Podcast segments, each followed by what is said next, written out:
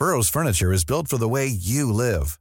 From ensuring easy assembly and disassembly to honoring highly requested new colors for their award-winning seating, they always have their customers in mind. Their modular seating is made out of durable materials to last and grow with you. And with Burrow, you always get fast, free shipping. Get up to 60% off during Burrow's Memorial Day sale at burrow.com slash ACAST. That's burrow.com slash ACAST. burrow.com slash ACAST. Ich muss jetzt mal ganz kurz ehrlich mit euch sein und mir auch was eingestehen. Es gibt echt viele Dinge in meinem Leben, bei denen ich absolut unstrukturiert bin. Aber die Nummer eins sind meine Finanzen. Ohne Witz.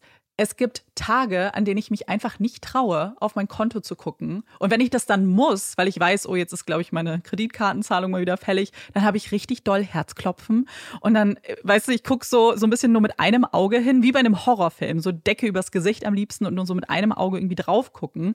Und ganz ehrlich, das kann ja so nicht angehen. Und da passt unser heutiger Partner ganz wunderbar, denn Finanzguru hilft mir jetzt hoffentlich dabei, meine Finanzen in den Griff zu bekommen und mir nicht mehr so viel Stress zu machen. Und wer den Podcast aufmerksam hört, kann sich wahrscheinlich schon denken, dass ich genauso eine Kandidatin bin wie Amanda. Mir geht es da einfach eins zu eins genauso. Ich verliere total schnell den Überblick, auch weil ich ja einfach überhaupt nicht so gut mit Zahlen bin und so. Und da ist Finanzguru die perfekte Anlaufstelle für Menschen wie mich und Amanda, aber wahrscheinlich auch für viele von euch. Bei Finanzguru bekommt ihr nämlich den perfekten Überblick über eure Finanzen. Ihr könnt dort, wenn ihr möchtet, all eure Konten miteinander verbinden, also Girokonto, Kreditkarte, Depot oder auch zum Beispiel eure Kryptobörse. Und dann werden alle Einnahmen und Ausgaben automatisch kategorisiert und für euch übersichtlich in der App aufbereitet. Und nicht nur das, Finanzguru zeigt euch auch alle eure Verträge ganz übersichtlich an. Das heißt, wenn ihr erkennt, dass da ein überflüssiger Vertrag dabei ist, dann könnt ihr den ganz einfach mit einem Fingertipp rechtssicher über die App kündigen. Das sind aber nicht die einzigen richtig coolen Features von Finanzguru. Finanzguru kann nämlich auch noch mehr machen und zwar für euch ganz persönlich. Genau, mit Finanzguru Plus bekommt ihr nämlich detaillierte Budgetanalysen und auch personalisierte Finanztipps, also alles irgendwie perfekt auf euch zugeschnitten. Ihr habt auch Analysen eures Kaufverhaltens, die euch zur Verfügung stehen. Dann könnt ihr nämlich auch Veränderungen planen. Und was ich auch super cool finde, ist die klare Übersicht eurer Ausgaben nach Kategorie, also zum Beispiel Lebensmittel, Shopping, Tanken. Das könnt ihr alles unterteilen. Und das äh, finde ich einfach so viel übersichtlicher und auch viel einfacher dann eben für zukünftige Veränderungen. Veränderungen. Wenn ihr Finanzguru auch ausprobieren wollt, dann haben wir jetzt ein richtig, richtig cooles Angebot für euch. Und zwar könnt ihr mit unserem Code Puppies Finanzguru Plus drei Monate lang kostenlos testen. Und das ist super einfach. Ihr müsst einfach nur die App downloaden, euer Konto verknüpfen und dann in eurem Profil den Code Puppies eingeben. Ganz wichtig, der Code ist nur für NeukundInnen gültig. Und dann geht's auch schon los. Dann könnt ihr Finanzguru drei Monate lang kostenlos kostenlos testen, durchstöbern und rausfinden, welche Funktion für euch am meisten Sinn ergibt. Den Link, den Code und alle weiteren Informationen findet ihr wie immer in unseren Shownotes und auch in unserem Linktree. Brad Keselowski, talk to me. It's Ted from Consumer Cellular, and this is your wake up call. All right, time to wake race fans up. Exactly. They don't have to keep overpaying for cell service. But they need speed. Consumer Cellular has the same fast, reliable nationwide coverage as the leading carriers. Is switching lanes easy? Oh, yeah. Right now, get a plan as low as $15 a month for the first year. Vroom, vroom. Just call 1 888 freedom or visit consumercellular.com for promotional details.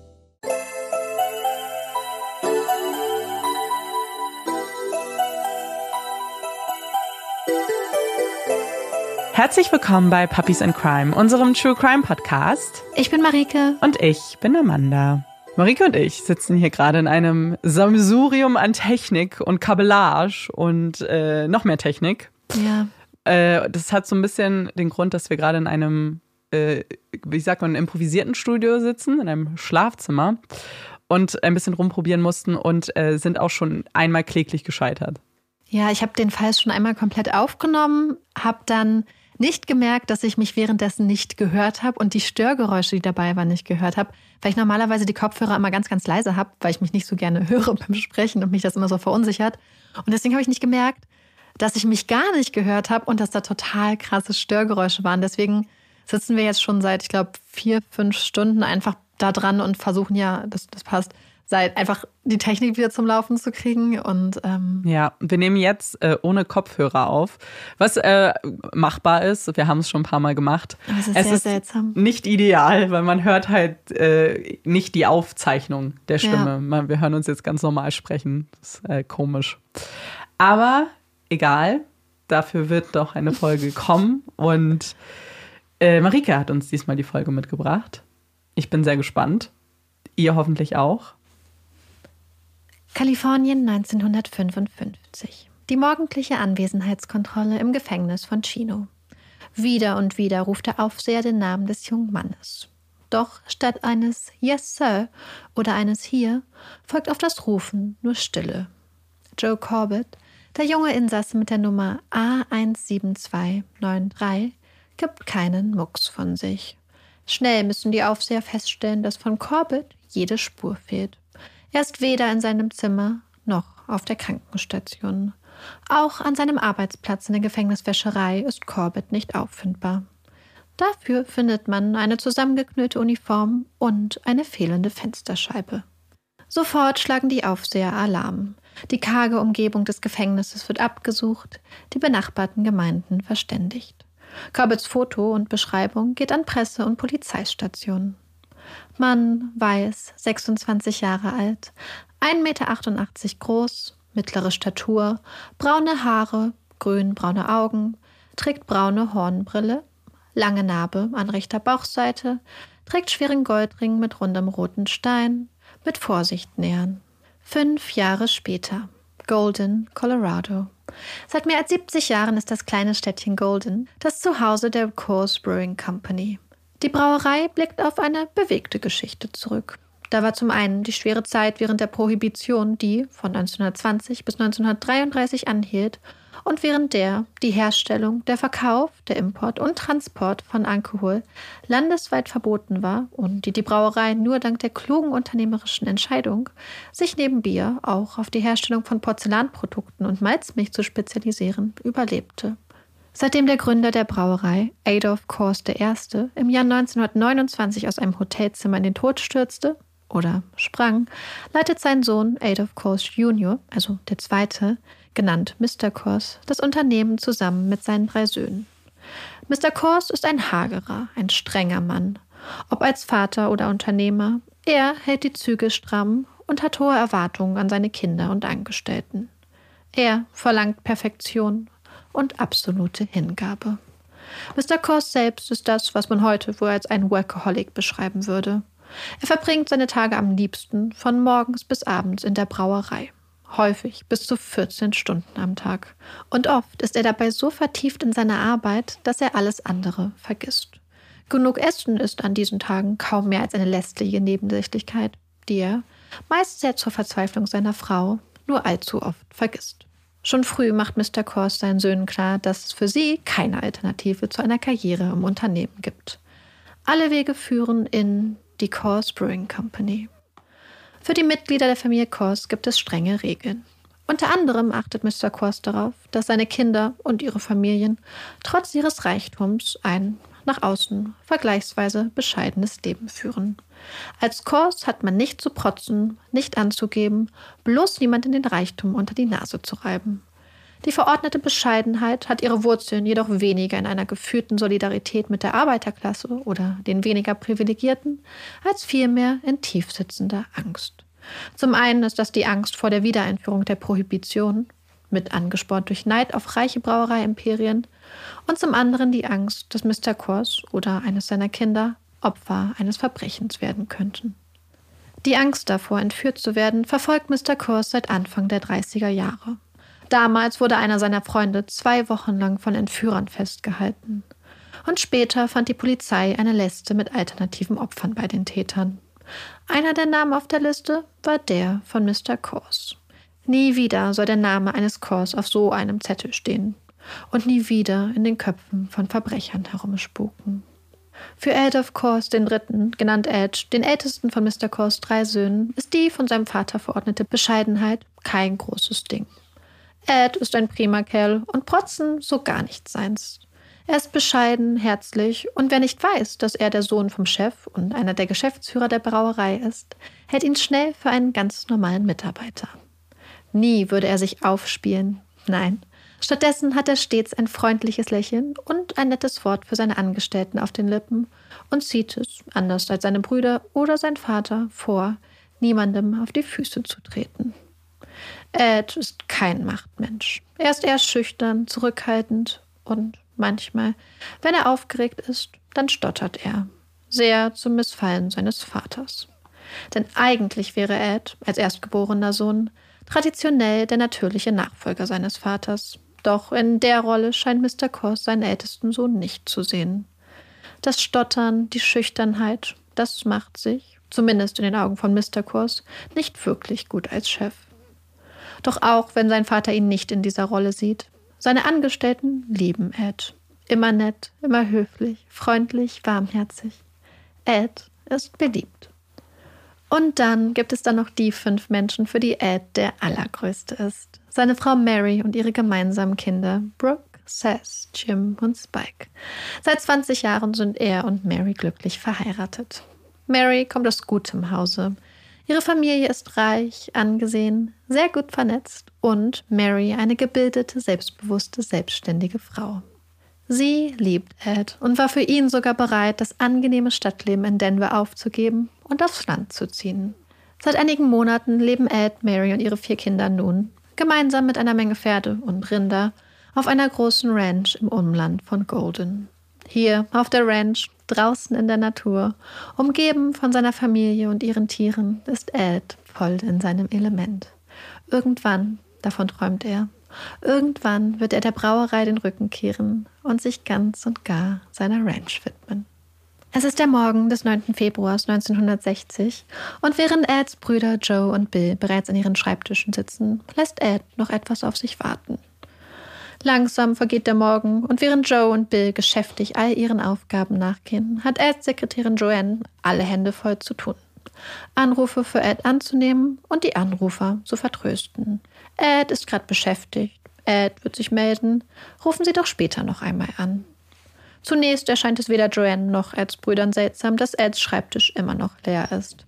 Ab und an und insbesondere, wenn Mr. Korsman nicht vor Ort ist, so wie diese Woche, taucht Ed schon mal ein kleines bisschen später auf der Arbeit auf. Keine große Sache. Wobei, das muss Joanne zugeben, normalerweise sagt Ed Bescheid, wenn er später kommt. Schließlich nimmt Joanne das Telefon in die Hand und ruft bei Ed zu Hause an. Sie spricht kurz mit Mary, die berichtet, dass Ed morgens um kurz vor acht das Haus verlassen habe und eigentlich direkt in die Brauerei fahren wollte. Hm, aber wer weiß, was ihm noch dazwischen gekommen ist. Wird schon alles in Ordnung sein. Doch die Zeit vergeht und der Schreibtisch bleibt leer. Keine Nachricht von Ed. Stattdessen muss ein wichtiges Meeting ohne ihn stattfinden. Besorgt beginnt Joanne Krankenhäuser und Arztpraxen durchzutelefonieren, jedoch ohne Erfolg. Stattdessen taucht einer der Mitarbeiter der Firma auf. Die Colorado State Patrol habe angerufen. Sie hätten Eds Wagen gefunden. Kurze Zeit später stehen Eds Brüder Bill und Joe im kalten Februarwind an einer normalerweise einsamen Landstraße, nur fünf Minuten entfernt von Eds Ranch, und blicken auf den Wagen ihres Bruders, der wenige Meter neben der Turkey Creek Bridge, einer kleinen Holzbrücke, steht. Ein Polizist erzählt, dass ein Milchmann den Wagen umgepackt habe. Er habe vorher direkt an der Brücke gestanden und ihm den Weg versperrt. Als der Wagen ein paar Stunden später immer noch dort geparkt habe, habe der Milchmann schließlich die Polizei alarmiert. Aber warum sollte Ed seinen Wagen mit steckendem Zündschlüssel einfach so mitten auf der Straße stehen lassen? Gemeinsam mit dem Polizisten laufen Bill und Joe die Umgebung ab. Keine Spur von Ed. Dafür macht einer der Polizisten eine Entdeckung. Am Ufer des kleinen Bächleins findet er ein Käppi und einen Herrenhut. Das Käppi gehört Ed. Doch wo zum Teufel ist er? Während Joe sich auf den Weg macht, um Mary über das Verschwinden ihres geliebten Mannes in Kenntnis zu setzen, suchen Bill und die Männer der Polizei weiter nach Hinweisen. Und sie finden einen großen Blutfleck. Das sieht nicht gut aus. Schnell setzt der zuständige Sheriff alle Hebel in Bewegung und schickt alle verfügbaren Einsatzkräfte und Ressourcen auf die Suche nach Ed Kors. Eine kleine provisorische Einsatzzentrale wird an der Brücke eingerichtet und bald sind über 150 Männer in den Bergen um das kleine Turkey Creek unterwegs. Bewaffnet mit Taschenlampen, zu Fuß und zu Pferde, mit Taucherausrüstung und Spürhunden durchsuchen die Männer die Umgebung. Sie steigen in Minenschächte und legen das kleine Bächlein trocken. Doch trotz all der Anstrengung kein Ed. Dafür Anzeichen für einen Kampf auf der Brücke, Blutspuren, sein Käppi, ein fremder Herrenhut und im Bächlein Eds kaputte Brille. Während die Suche nach Ed weitergeht, steht seine Frau Mary vor einer der wohl schwersten Aufgaben ihres Lebens. Sie muss ihren vier Kindern nur sagen, dass ihr Papa heute Abend nicht nach Hause kommen wird. Mit pochendem Herzen wartet Mary im elegant eingerichteten Wohnzimmer ihrer Ranch auf Brooke, Seth, Spike und Jim. Mit verunsicherten Gesichtern betreten die Kinder das Wohnzimmer. Welches Kind wäre nicht beunruhigt, wenn man, mitten am Tage, aus dem Unterricht geholt und von firmeneigenen Wachmännern nach Hause gefahren wird? Ihr Vater sei in Schwierigkeiten, das hatte man ihnen gesagt. Mehr wissen sie nicht. Mary blickt in die fragenden Augen ihrer Kinder. Was ist los, Mama? Behutsam erklärt Mary den vier, dass ihr Papa verschwunden ist, dass die Polizei alles daran setze, ihn zu finden, aber dass auch die Möglichkeit besteht, dass er entführt wurde. Sie müssen da jetzt ein paar Tage durch und dann, dann hoffentlich wird alles wieder ganz normal sein. Alles wieder normal. Mit aller Kraft versuchen die vier Kinder stark zu bleiben, tapfer zu sein, nicht zu weinen. Doch es klappt nicht.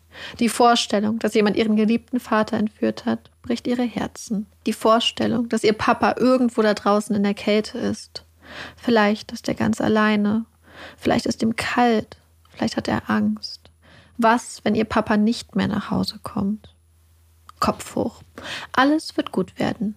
Mary schluckt die eigene Angst herunter. Sie muss jetzt stark sein. Zumindest für ihre Kinder.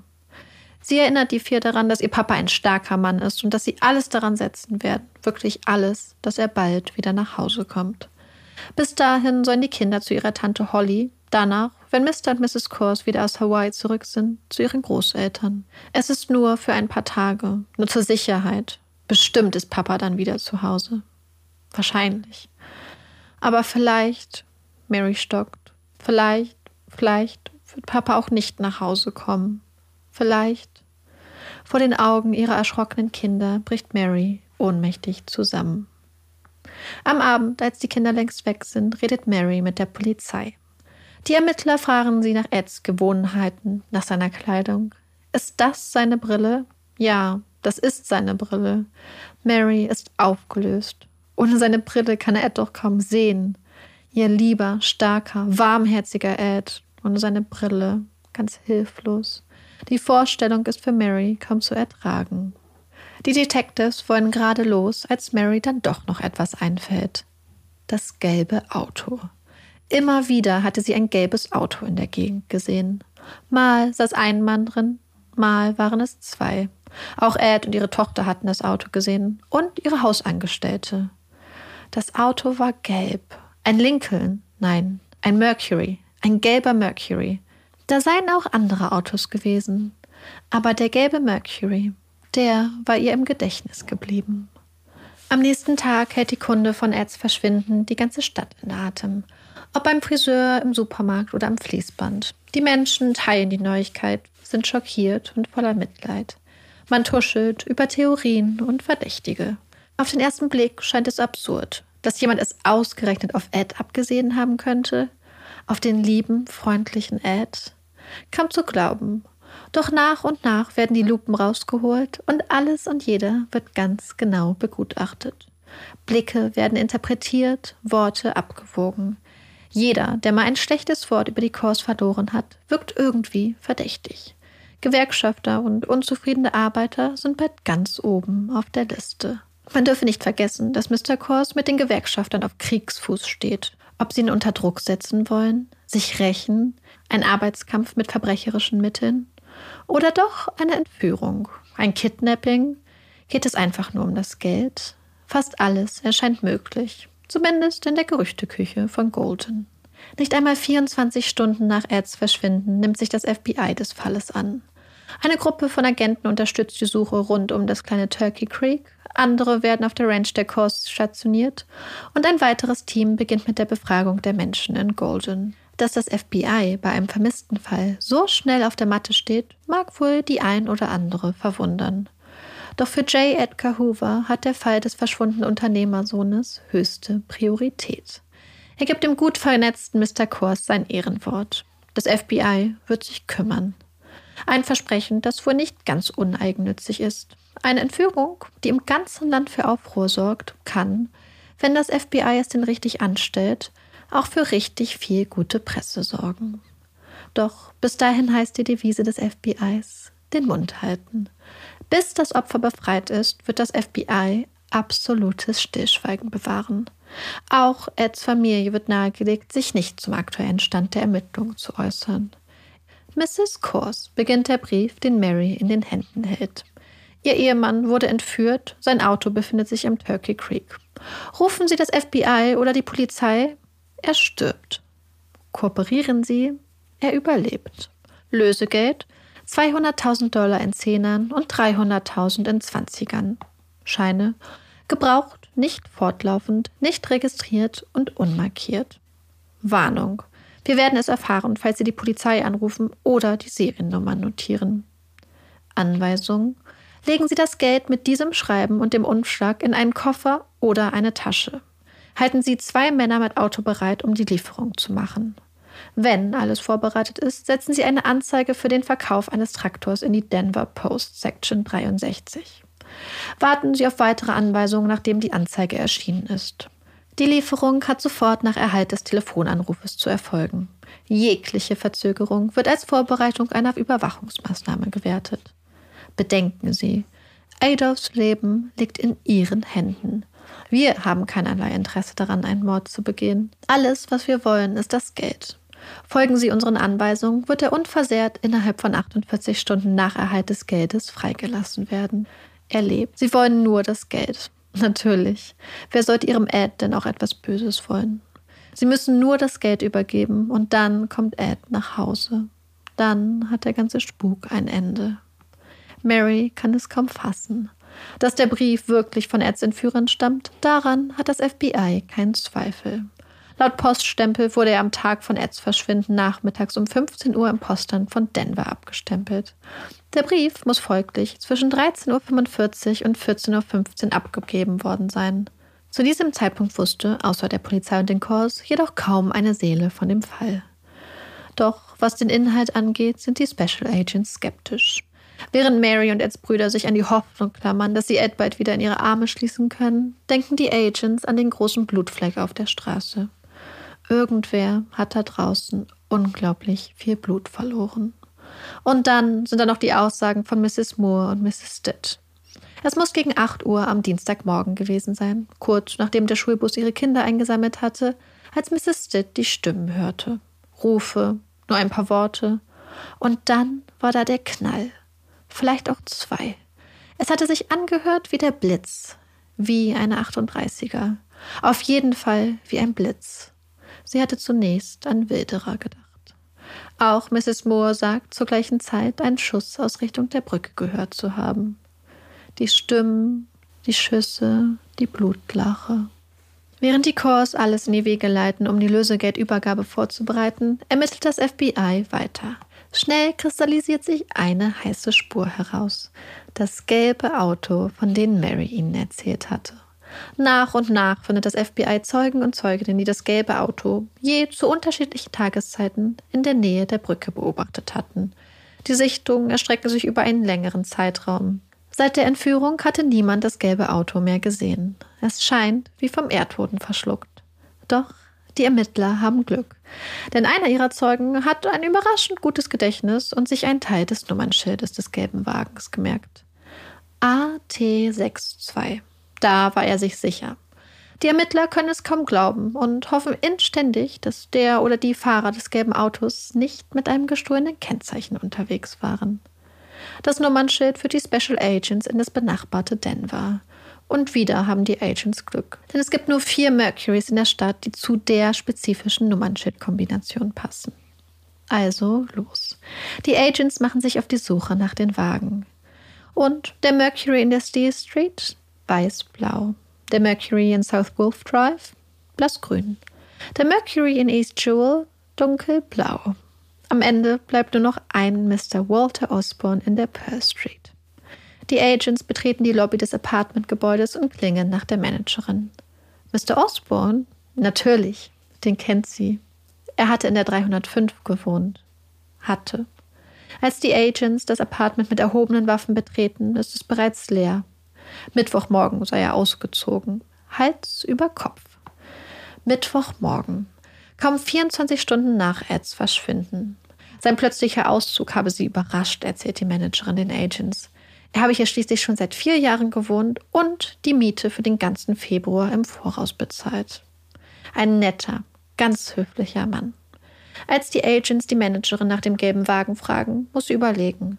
Mr. Osborne hatte in den letzten vier Jahren einige Autos, aber einen gelben Mercury, daran kann sie sich nicht erinnern. Die Managerin führt die Agent zu Osborns kleinem Kellerabteil. Er hatte einige Sachen im Zimmer gelassen und ein paar Sachen hier unten, sowie einige der Sachen im Hausmüll entsorgt. Auch ein paar schicke Schatullen. Viel zu schön zum Wegwerfen.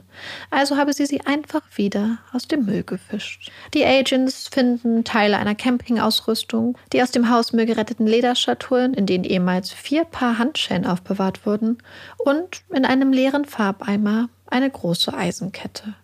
Wofür braucht ein Mann wie Mr. Osborne eine Eisenkette? Interessant. Die Agenten fragen die Managerin, ob sie je Gewehre bei Mr. Osborne in Apartment 305 gesehen habe. Ja, daran kann sie sich erinnern. Und wie sieht es mit einer Schreibmaschine aus? Hatte sie jemals eine Schreibmaschine in seinem Zimmer gesehen? Ja, auch das hatte sie. Die Schreibmaschine ein weiteres Puzzlestück. Zwar hatte das FBI auf dem Erpresserschreiben, das Mary erhalten hatte, keine Fingerabdrücke finden können, dafür jedoch einige andere spannende Hinweise. Der Verfasser oder die Verfasserin des Schreibens sei gebildet und geübt im Umgang mit der Schreibmaschine. Er oder sie halte sich, abgesehen von einigen Eigenheiten, an die gängigen Regeln der Grammatik und des Tippens.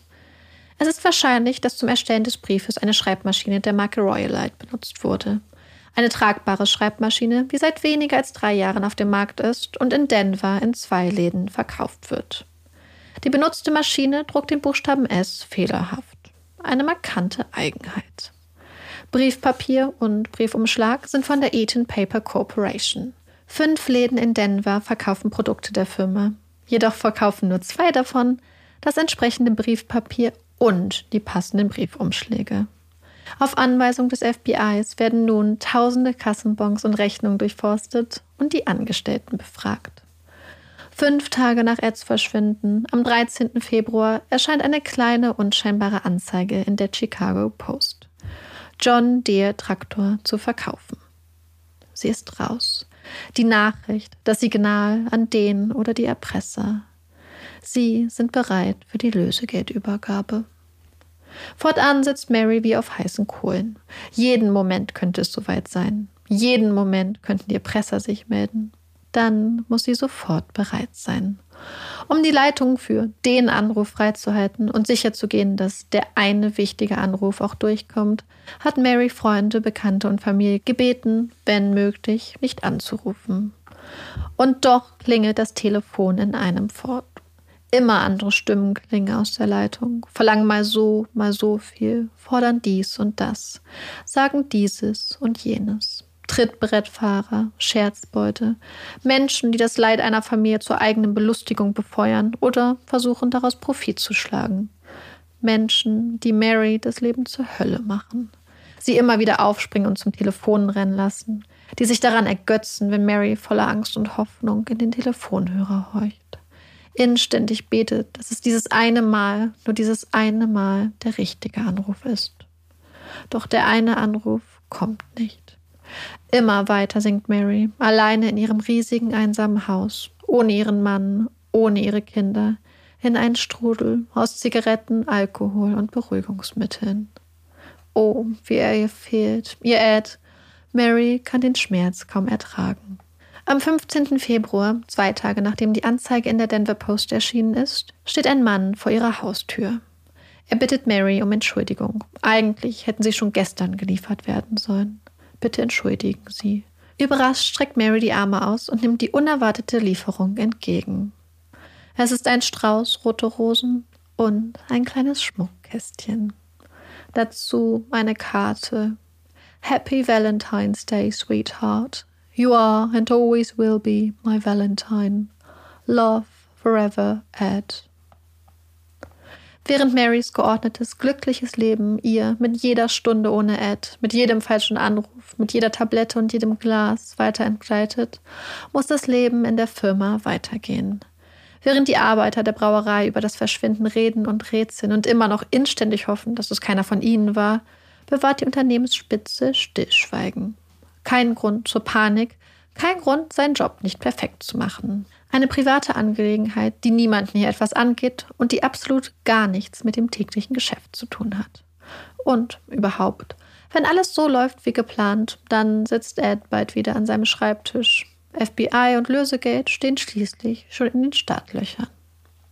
Es ist der 17. Februar. Mehr als eine Woche ist seit Eds Entführung vergangen, als die Feuerwehr in Atlantic City im Bundesstaat New Jersey zu einer Müllhalde gerufen wird. Es ist halb zehn Uhr abends und der Wagen, auf den die Feuerwehrmänner blicken, brennt lichterloh. Als das Feuer gelöscht und die Polizei eingetroffen ist, begutachten die Polizisten vorsichtig das verrußte Autowrack.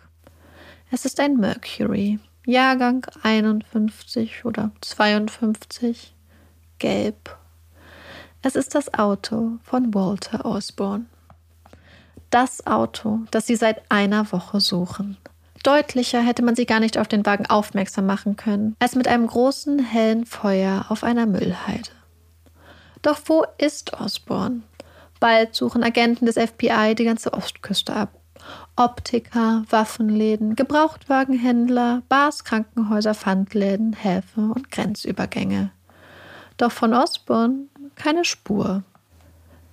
Die Wochen vergehen. Mary existiert einsam auf der Ranch vor sich hin hofft immer noch inständig auf den einen Anruf. Ihre Kinder leben immer noch bei den Großeltern. In der Firma läuft das Geschäft weiter wie bisher. Und eine Kiste mit einer halben Million US-Dollar in Zehner- und Zwanziger Scheinen verstaubt langsam. Bis das FBI am 5. März einen Volltreffer landet. Sie haben die Nadel im Heuhaufen gefunden. Wochen zuvor, als sie Osborns ehemaliges Apartment in Denver entdeckt hatten, hatten Kriminaltechniker das ganze Apartment nach Fingerabdrücken abgesucht. Vergeblich. Zu sorgfältig hatte Osborne und nach ihm die Hausdame das kleine Studio-Apartment blitzsauber geputzt. Doch an dem leeren Farbeimer, den der aufmerksame Mann der Hausdame direkt hinter dem Haus gefunden hatte, der Eimer, in dem auch die schwere Eisenkette versteckt war, fanden die Ermittler einen Fingerabdruck. Der Fingerabdruck wurde in das FBI-Labor in Washington geschickt und manuell in mühsamer, wochenlanger Arbeit mit Millionen anderer Fingerabdrücke verglichen. Es ist ein Prozess, der oft Monate dauert. Nicht dieses Mal. Und sie haben zwei Treffer. Der Fingerabdruck auf dem Farbeimer gehört zu Walter Osborne. Soweit keine Überraschung. Und zu einem zweiten Mann. Ein Mann, der vor fünf Jahren aus einem Gefängnis in Kalifornien ausgebrochen und untergetaucht war. Ein Mann, der schon einmal einen anderen Menschen getötet hat. Der Mann mit der Insassennummer A17293. Joe Corbett. Wer hätte gedacht, dass der nette, höfliche, vorbildliche Mieter Walter Osborne in Wahrheit ein verurteilter und ausgebrochener Mörder war? Joseph Corbett Jr. wurde 31 Jahre zuvor im Nordwesten der USA im regnerischen Seattle geboren. Sein Name ist, wenn man so will, nicht ganz sein eigener. Vor Joe hat es schon einen anderen kleinen Joseph bei den Corbetts gegeben. Doch der war im Alter von sechs Jahren bei einem tragischen Verkehrsunfall ums Leben gekommen. Fast zwei Jahre nach dem Tod von Joseph erblickt schließlich der kleine Joe das Licht der Welt und übernimmt den Namen seines verstorbenen Bruders. Joseph Jr., da sind sich alle einig, ist ein pfiffiges Kerlchen. Er schreibt gute Noten, ist höflich, beliebt. ist Mitglied im Debattier- und Wissenschaftsclub, lernt Deutsch als Fremdsprache, nimmt mit Erfolg an Schreibwettbewerben teil, spielt Softball und Fußball und schafft es trotzdem, irgendwie neben der Schule noch zu arbeiten. Die Aufnahmeprüfung an der University of Washington besteht er mit einem weit überdurchschnittlich gutem Ergebnis.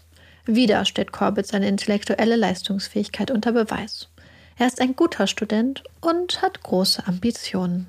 Joe Corbett möchte nach seinem Abschluss an die Medical School und Arzt werden.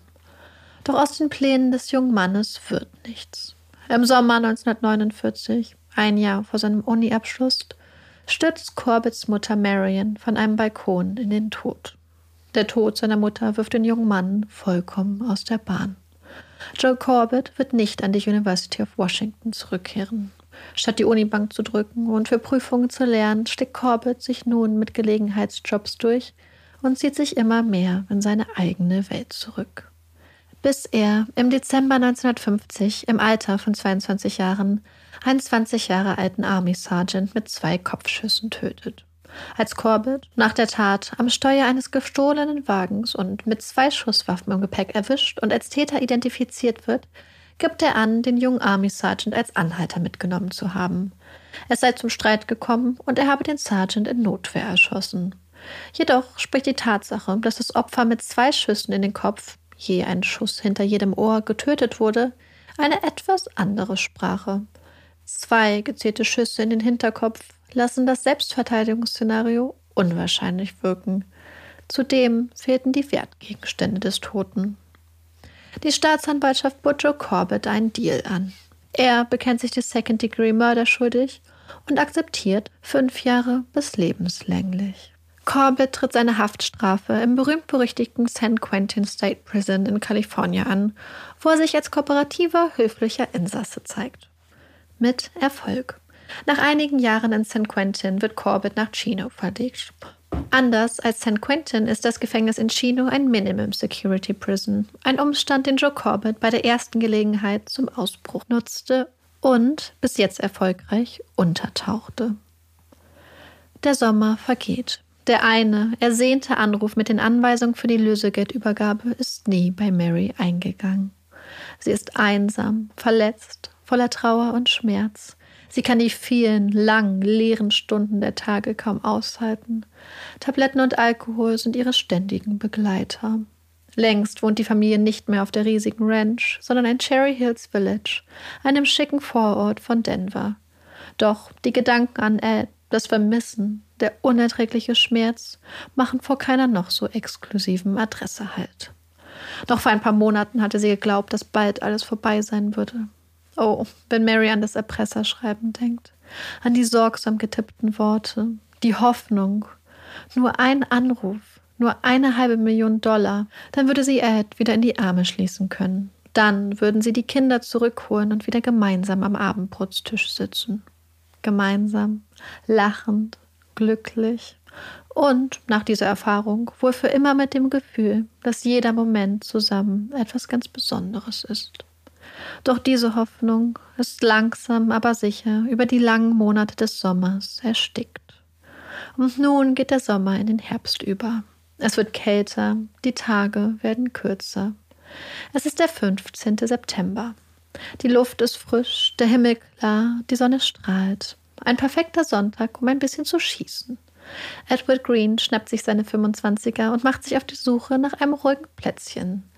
Seine Wahl fällt auf einen privaten Müllplatz. Die Wahrscheinlichkeit, zufällig auf ein paar Spaziergänger zu treffen, ist hier eher gering und noch dazu bietet die kleine Mülldeponie ordentlich Ziele für seine Schießübung. Flaschen, Dosen. Hier kann er sich richtig austoben. Green sucht ein paar Zielobjekte und läuft dann weiter in das Wäldchen hinter der kleinen Deponie. Er folgt einem zugewachsenen Pfad und entdeckt dann, ein paar Meter entfernt im Unterholz, ein paar Schuhe. Richtig schicke Herrenschuhe.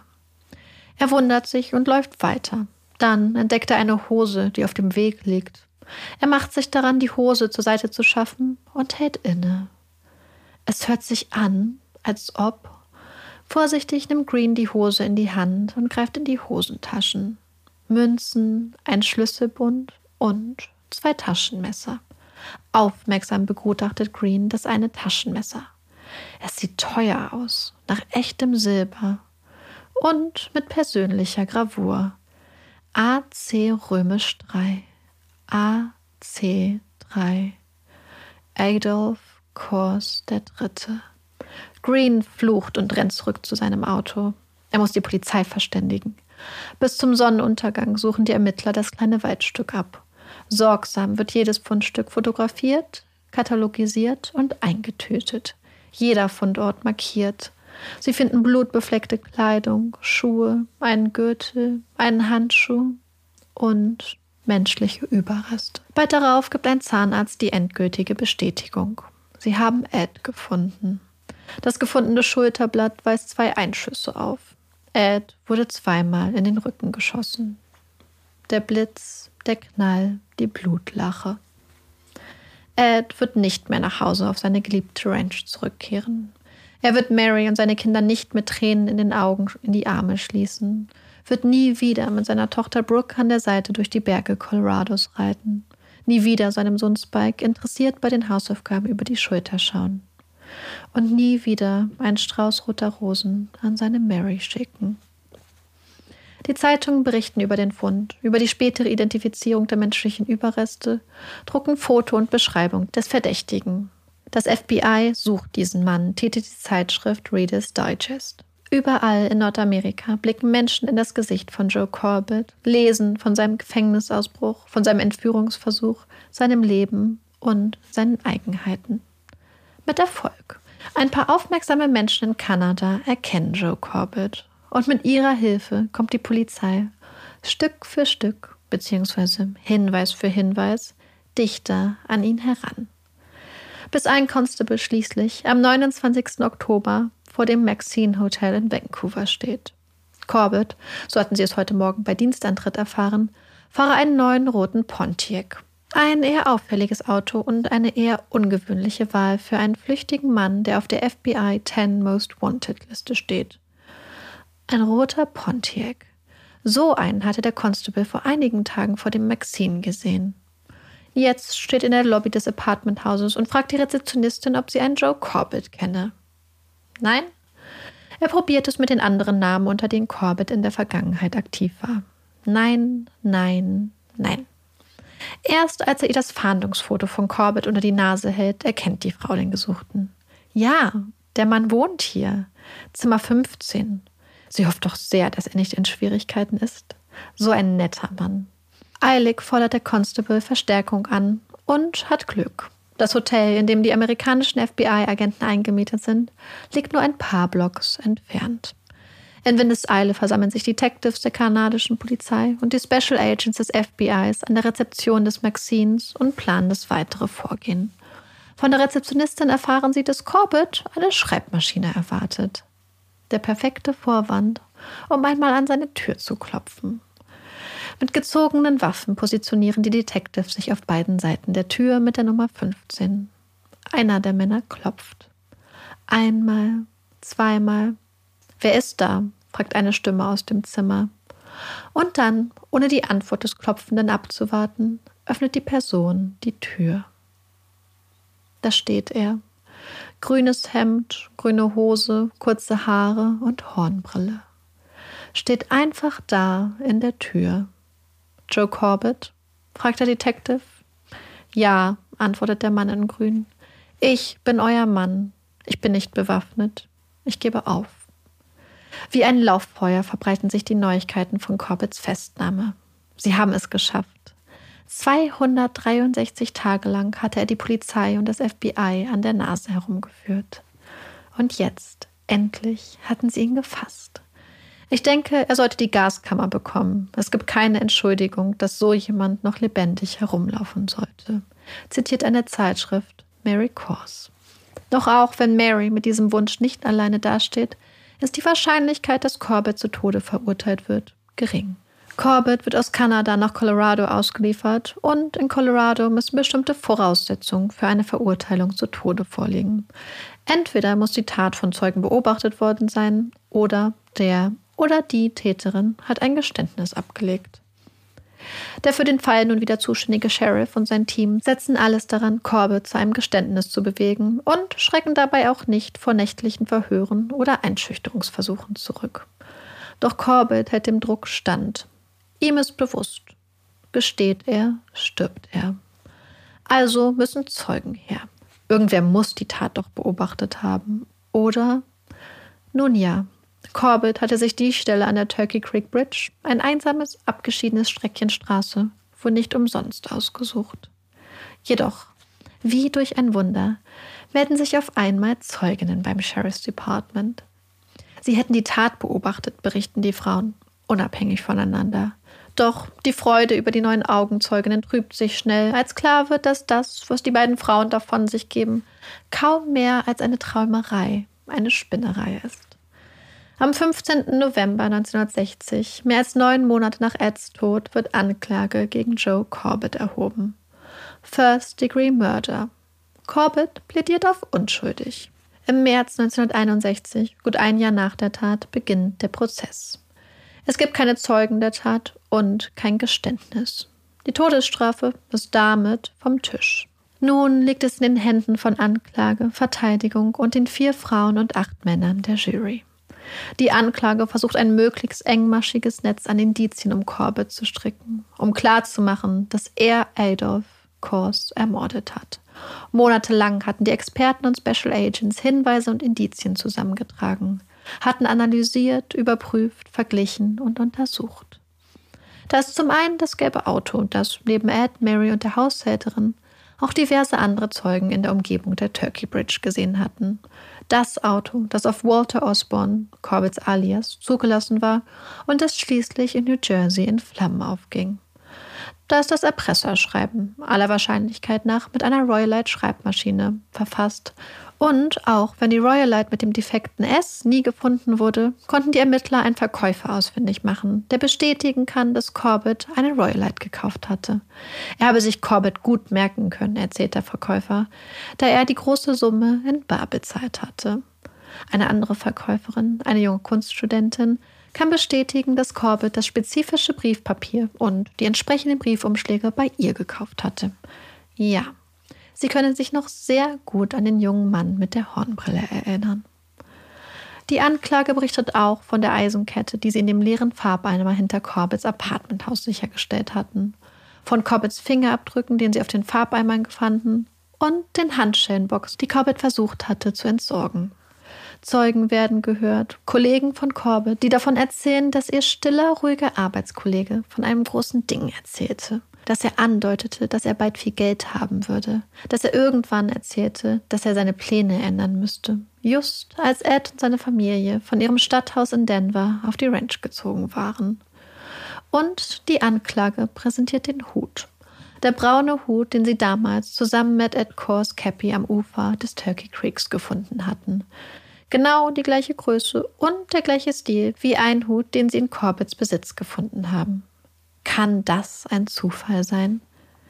Ja, natürlich kann das ein Zufall sein, hält die Verteidigung dagegen. Sie weisen darauf hin, dass keiner bzw. keine der befragten Zeugen bestätigen konnten, Corbett je mit dem Hut vom Tatort gesehen zu haben. Überhaupt gibt es keine direkten Zeugen, die bestätigen können, was genau am Morgen des 9. Februar 1960 um 8 Uhr am Turkey Creek passierte. Niemand kann bestätigen, dass Corbett an dem Morgen vor Ort war. Nicht einmal einen Fingerabdruck von ihm hatten sie gefunden, oder? Zumindest kein von Corbett. Denn was die Anklage der Jury strategisch verschwieg, die Ermittler hatten einen Fingerabdruck an Eds Wagen gefunden. Einen Fingerabdruck, den das FBI bis heute nicht identifizieren konnte. Er war weder von Ed noch von den Kurs, weder von den Mitarbeitern der Brauerei noch den Ermittlern noch dem Milchmann, der den Wagen am Tatmorgen umgepackt hatte. Können Sie also wirklich sicher sein, dass Corbett Ihr Mann ist? Die Verteidigung weist die Jury immer wieder darauf hin. Es ist ein reiner Indizienprozess. Sie können nicht einmal beweisen, dass Corbett am Tag der Tat am Tatort war, geschweige denn, dass er Ed zweimal in den Rücken schoss. In dubio pro reo. Nach fast zwei Wochen Prozess sind am 28. März die Geschworenen dran. Die Schlussplädoyers sind gesprochen. Sie müssen sich nun entscheiden. Ist Corbett wirklich ihr Mann? Der Mann, der dem unbewaffneten Ed Kors zweimal in den Rücken schoss? Es ist keine leichte Aufgabe, denn das Stimmungsbild unter den Jurymitgliedern ist alles andere als eindeutig. Zu Beginn der Besprechung halten vier der Geschworenen Corbett für schuldig, drei halten ihn für unschuldig und fünf der Geschworenen sind unentschlossen. Es folgen zähe Stunden. Nach und nach ändern sich die Meinungen, die Einschätzungen, langsam aber sicher. Irgendwann steht es zehn zu zwei. Und dann ist es soweit. Am 29. März 1961 betreten die Mitglieder der Jury den Gerichtssaal. Sie haben eine Entscheidung getroffen. Die Jury befindet Joseph Corbett Jr. des First Degree Murder an Adolf Kors III. für schuldig. Joe Corbett Jr. wird zu lebenslanger Haft verurteilt. In den Monaten nach dem Prozess werden das Haus und die Ranch der Kors verkauft. Eds Traum, ein naturverbundenes Leben als Rancher zu führen, endete nach nicht einmal zwei Jahren auf der Turkey Bridge. Nicht einmal zwei Jahre. Oder vielleicht immerhin. Ed hatte einen Traum gehabt und alles daran gesetzt, ihn Wirklichkeit werden zu lassen. Und fast zwei Jahre lang hätte Ed seinen Traum gelebt.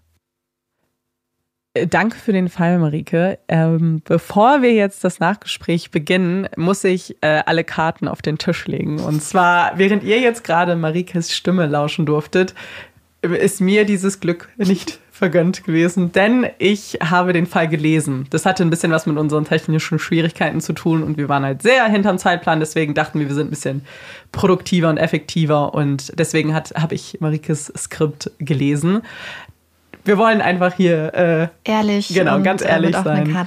Aber natürlich äh, möchten wir jetzt trotzdem ein Nachgespräch führen zu dem sehr emotionalen, sehr aufwühlenden Fall, der auch, wo die Emotionen auch übers, durchs Papier durchgekommen das, sind. Das freut mich. Ja, ich, ähm, ich weiß gar nicht, wie ich anfangen soll. Also erstmal emotional finde ich ist er wirklich. Ich Marike meinte gerade kurz zu mir, findet sie nicht. Ich finde Oder ihn nicht so nicht so emotional wie andere Fälle. Ich finde ihn insofern emotional, dass mir halt das Schicksal von Mary Genau. und den Kindern sehr nahe ging und was, also was mich, also den, der, den Fall an sich war für mich so ein ganz spannender Fall, weil es sehr stark so diese Ermittlungsarbeit ähm, der, der, des FBIs gezeigt hat, weil es so ein ganz, ganz typischer Fall war, wie man eigentlich aus dem Fernsehen auch ein bisschen kennt, wenn man sich die kleinteilige Ermittlungsarbeit anguckt. Für mich war halt das Emotionale wirklich das, was ich auch am Ende geschrieben habe, nämlich dass Ed, glaube ich, das ist jetzt auch ein bisschen so meine Einschätzung. Spike, also der Sohn Spike hat zum Beispiel gesagt, dass sein Vater ein, ups, dass sein Vater ein so ein Workaholic war und so ein ganz krasser Geschäftsmann. Aber ich hatte von allem, was ich gelesen habe, wirklich eher das Gefühl, dass er eigentlich eher so ein naturverbundenes Seelchen war, sage ich mal, der sich wirklich eigentlich danach gesehnt hat, eine Ranch zu haben, ganz einfaches Leben. Ich meine, so einfach, wie man sich das natürlich mit dem finanziellen Hintergrund durch die Firma dann kaufen kann, dass man zum Beispiel so eine große Ranch hat. Und der eigentlich gerne einfach mit seiner Frau und seinen Kindern da leben wollte, der mit seinen Kindern über das Land reiten wollte, der sich um die Kühe und um die Pferde kümmern wollte. Und dass er, ich habe es ja am Anfang geschrieben, dass es in der Familie Kors nicht so wirklich die Alternative gab zu einer Karriere in der Brauerei, zumindest für die Männer, weil sie sonst quasi aus der Familie auch ausgeschlossen worden wären. Und ich hatte das Gefühl, dass aber deswegen, ich war so zwiegespalten, weil ich einerseits sehr, sehr traurig war, dass er seinem Traum nicht länger nachgehen konnte und auch nie diesen Schritt zum Vollzeit-Rancher geschafft hat. Aber andererseits hat er überhaupt diesen Traum geschafft. Und ich, ich finde es immer traurig, wenn Menschen einen Traum haben und den gar nicht verwirklichen können. Und allein diese Tatsache, dass er mit seinen Kindern da lang reiten konnte und dass sie diese Erinnerung haben, fand ich voll schön, dass es das geklappt hat trotzdem. Ja. Ja, ich glaube, es ist einfach schwierig, weil man wünscht sich natürlich, dass wenn du vielleicht deinem Ziel so nah bist, dass du es dann auch schaffst und wenn man so eine Geschichte hört. Weil wenn natürlich der Sohn sagt, er ist ein Workaholic, dann sieht er das natürlich sehr stark von außen und sieht vielleicht nicht, was aber die Motivation dahinter ist Ja. und was vielleicht das Endziel ist, irgendwann nicht mehr so viel arbeiten zu müssen, sondern viel mehr Zeit für seine Familie zu haben. Aber das kann man als Kind nicht unbedingt greifen und verstehen, glaube ich. Und aber genau, ich glaube, das war auch das, was ich am emotionalsten fand, ist eigentlich eher so auch ihr Schicksal ganz besonders, weil wir haben ja schon oft in anderen Fällen darüber gesprochen, wie schwer es sein muss, wenn man so eine Hoffnung noch hat. Und hier habe ich das Gefühl, gab es halt so auch Grund irgendwie zur Hoffnung, weil es eben Ja. diesen, ähm, dieses Schreiben gab und sie immer auf diesen Anruf gewartet hat. Und ich glaube, dass das halt auch ganz schlimm sein muss und Mhm. dass du da noch schwerer irgendwie von wegkommst dann. Ja. ja, genau. Du sprichst es ja jetzt auch an mit dieser Hoffnung. Also, faktisch wissen wir ja nicht, was damals Genau. an der Turkey Creek Bridge passiert ist. Es gibt und ähm, Corbett hat sich auch nie wirklich dazu geäußert und hat nichts gesagt. Ähm, und man glaubt aber, dass es wahrscheinlich so war, dass er an dem Morgen halt dahin gefahren ist, gewartet hat, weil muss dazu sagen, es gab eine andere Straße, die aber irgendwie ein paar Tage vorher gesperrt wurde. Das heißt, es war quasi ein anderer Weg, als er sonst gefahren wäre, also Ed. Und dass Corbett halt morgens auf ihn gewartet hat und dann wahrscheinlich mit seinem Wagen zum Beispiel die Brücke zugeparkt hat und ihn dann um Hilfe gebeten hat. Und dass Ed dann rausgestiegen ist, um ihm helfen wollte, weil er hat ja auch den Sch- Zündschlüssel dagelassen und ist ja ein sehr hilfsbereiter Mensch. Ja. Und dass er ihm wahrscheinlich helfen wollte. Und auch die Sache mit dem Blutfleck. Am Anfang dachte die Polizei, dass es auch sein könnte, dass es vielleicht der ähm, Ed sich mit seiner Waffe gewehrt hat gegen den oder die Entführer. Aber dann haben sie halt seine Waffe bei ihm zu Hause gefunden und konnten daher dann ausschließen, dass er sich gewehrt hat, weswegen ich glaube, die Ja. FBI-Agents schon sehr früh auch die Möglichkeit in Betracht gezogen hat, dass er nicht mehr am Leben ist. Ja, ich glaube auch, dass du wahrscheinlich aus Ermittlersicht da schon weniger Hoffnung hattest als vielleicht eine Familie. Aber man ist sich schon sicher, dass der Brief von ihm Ja, war, ja, das oder? weiß man. Okay. Und das, es ergibt auch total viel Sinn. Also zum einen war es ja mit diesem Poststempel, dass man das Ja. ähm, nachvollziehen könnte. Wir wissen ja, dass sie irgendwann so um die Mittagszeit auch die Polizei überhaupt von der Polizei, von der State Patrol ähm, kontaktiert wurden, dass ihnen dann gesagt wurde, hey, wir haben einen von ihren Firmenwagen gefunden, können Sie mal nachgucken. Und in der Firma konnten sie dann nachvollziehen, dass es sein Wagen war. Und wir wissen ja, dass der Brief zwischen 13.45 Uhr und 14.15 Uhr abgegeben worden sein musste, aber er muss ja vorher auch getippt worden sein. Ja, ja. Und man weiß halt einfach, dass es niemanden gab. Und auch wie der Brief verfasst wurde, passt zu Corbett, weil er sehr gut gebildet ist. Das haben Sie vorher auch schon gesagt. Die Person scheint gebildet zu sein, scheint sich sehr gut mit dem Tippen auszukennen.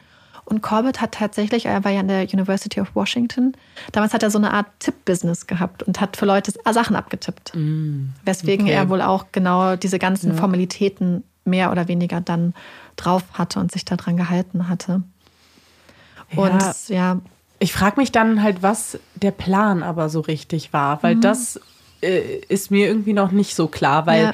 er wird, also vielleicht hat er zu dem Zeitpunkt noch gelebt, das ist ja auch alles irgendwie ziemlich offen noch und hat gedacht, er kann dann noch ein bisschen Geld mit rausschlagen und dann ist irgendwas schiefgegangen oder er war schon tot, aber dann, dass er das Geld nicht abgeholt hat Ja. oder so, dass ihm das dann zu heiß wurde. Ja, also man geht schon davon aus, dass er das wahrscheinlich nicht unbedingt überlebt hat, weil was wir Okay. sagen können, also man kann, würde ich behaupten, davon ausgehen, dass es nur zwei Schüsse waren, weil man hat ja, Ja. diese beiden Einschusslöcher im Schulterblatt gefunden, die sind aber auch nicht wieder ausgetreten, also sie steckten quasi im Schulterblatt. Und man hat ja dieses Geräusch gehört, diesen Knall, diesen Blitz, wovon die Zeuginnen geredet haben. Und die eine hat ja auch gesagt, es könnten zwei sein oder einer. Deswegen gehe ich davon aus, dass es nicht mehr sind. Ähm, ja, es kann sein, dass er dann verblutet ist oder dadurch, dass ja man nur noch so dieses Skelettüberreste gefunden hat und zum Beispiel auch der Kopf schon an einem anderen Ort war, kann es halt auch wirklich sein, dass Corbett ihn zum Beispiel angeschossen hat und ihn dann noch irgendwie anders er beispielsweise erwürgt hätte oder so, aber es hat, hat der Fund halt nicht mehr hergegeben, dass man da mehr rausgefunden hat. Okay. Und ich denke mal, dass das Ziel dann wirklich schon war, ihn gefangen zu halten und ihn dann möglichst schnell auszutauschen. Die Familie ist auch wirklich so dran gegangen, Mr. Kors, also der Vater von ihm, sehr nach außen hin unemotional. Ich glaube, das ist einfach die Art, wie es in der Familie gehandelt wurde. Und hat auch gesagt, naja, das ist eine ganz einfache, ein ganz einfaches Geschäft, das ist ein Geschäftssache, Tausch, also so ein Schuldsgeschäft quasi so. Er gibt mir meinen Sohn, ich gebe ihm das. Das sollte jetzt einfach so gehandelt werden. Ähm, ja, was ich bei dem Fall ganz interessant finde, und da komme ich auch mal kurz zu meiner Quelle. Und zwar ist das das Buch The Death of an Heir von Philip Jett. Das ist ein super Buch, was sich ähm, mit dem Fall beschäftigt und das sehr ähm, gut alles eigentlich auch darstellt. Es gibt auch noch andere Quellen, aber das ist so die eine wirklich umfassende ähm, Quelle, die es dazu gibt, weil der Fall natürlich schon so ein bisschen zurückliegt und man eigentlich nicht mehr so an die ganzen Originalsachen rankommt. Und was er in der Quelle einfach total toll aufzeigt, ist, wie interessant diese FBI-Arbeit war. Weil ich finde, wir haben oft so Fälle, wo man gar nicht so diese FBI-Arbeit hat, wie man sie vielleicht aus dem Fernsehen kennt. Und hier in diesem Fall war das tatsächlich so. Zum einen war ja diese Untersuchung dann nach diesen Fingerabdrücken wirklich, wie man sich das vorstellt, ja. dass da halt mit einer Lupe all diese Fingerabdrücke quasi untersucht wurden. Dann war es ja so, dass sie dann wirklich ganz schnell rausgefunden haben, okay, es gibt dieses und dieses Papier, das ist von der und der Firma. Die Firma liefert an die Läden, aber die haben nur die Produkte und deswegen müssen wir mit den Läden reden. Und dann haben die teilweise auch bei dem Schreibmaschinenladen, haben die dann die Mitarbeiter teilweise tausende Kassenbons durchgehen lassen und haben dann gesucht und haben dann nach den Verkäufen geguckt und haben dann teilweise alle Adressen, an denen diese Royalites quasi geschickt wurden, beziehungsweise ja. wenn die zum Beispiel mit einem Scheck bezahlt wurden, sind die überall hin und haben die Leute nach ihren Maschinen Echt? gefragt. Krass, ja. Also diese Arbeit, die dahinter steckt, bei diesem Fall war wirklich unglaublich beeindruckend, weil es wirklich so, wenn jeder, zum Beispiel auch jeder Fake-Brief, es kamen ja mehrere ja. falsche Erpresserbriefe, die wurden alle verfolgt, weil es damals auch, oder beziehungsweise ich weiß nicht, ob es immer noch so ist, ein Straftatbestand war, wenn man die Post, die amerikanische Post benutzt, um eine andere Person zu erpressen. Uh. Und so gab es dann zum Beispiel auch so ein, so ein Schreiben, was offensichtlich fake war, wo sie aber, glaube ich, drei Jahre lang ermittelt haben. Mhm. Oder, oder eins. Ich glaube, sie haben ein Jahr lang ermittelt, um rauszufinden, wer das war und haben die Leute tatsächlich verfolgt, die Find das gemacht haben. So. Ja, und ähm, das fand ich sehr beeindruckend. Zum Beispiel war es auch so, dass man ja Corbett's Wagen gefunden hat und mhm. dann hat sich auch jemand, ein Experte vom FBI, rangemacht und hat die ganzen verschiedenen Schichten an Erde an den Reifen untersucht ja. und konnte vier verschiedene Schichten herausfinden und die Sachen dann zum Beispiel zu, äh, zuordnen. Und um das zuordnen zu können, haben die hunderte Proben von Erde von überall aus der Gegend genommen. So sehr, dass das Labor schon irgendwann geschrieben hat, bitte schickt uns keine, keine Proben Erde mehr. mehr. Und das fand ich einfach so interessant, weil es wirklich genau diese, finde ich, Ermittlungsarbeit zeigt, mhm. die man so kennt. So, das ist die Marke, so ein bisschen wie ja, bei CSI. Das ja, ist die Marke, genau. das gibt es da und das fand ich ähm, ganz ja, interessant. Ja, das war auf jeden Fall sehr, sehr cool, weil gerade wenn man sich das zu einer anderen Zeit vorstellt, die, ja. die Mittel äh, sehr begrenzt waren und äh, dass ja. da aber dann so viel äh, Kraft und mhm. Äh, ja, äh, ich meine, es ist natürlich deren Job, so, aber dass man, wir, wir kennen so viele Fälle, wo es nicht gut genug gemacht wird, heute noch. Ich und glaub, deswegen ist es immer schön, mal wieder einen Fall zu haben, wo einfach viel gemacht wurde. Ja. Ich glaube, es hat auch ganz viel mit der ähm, Familie natürlich zu tun, weil es natürlich ja, so ein millionenschweres Brauerei-Imperium ja. war. J. Edgar Hoover hatte ja Mr. Kors das persönlich besprochen und wir hatten ja vor einiger Zeit auch schon einen Fall, wo es um Christopher Wilder geht, wo es genau auch Leute sich gewünscht haben, dass das FBI ermittelt, mhm. weil die örtliche Polizei nichts gemacht hat.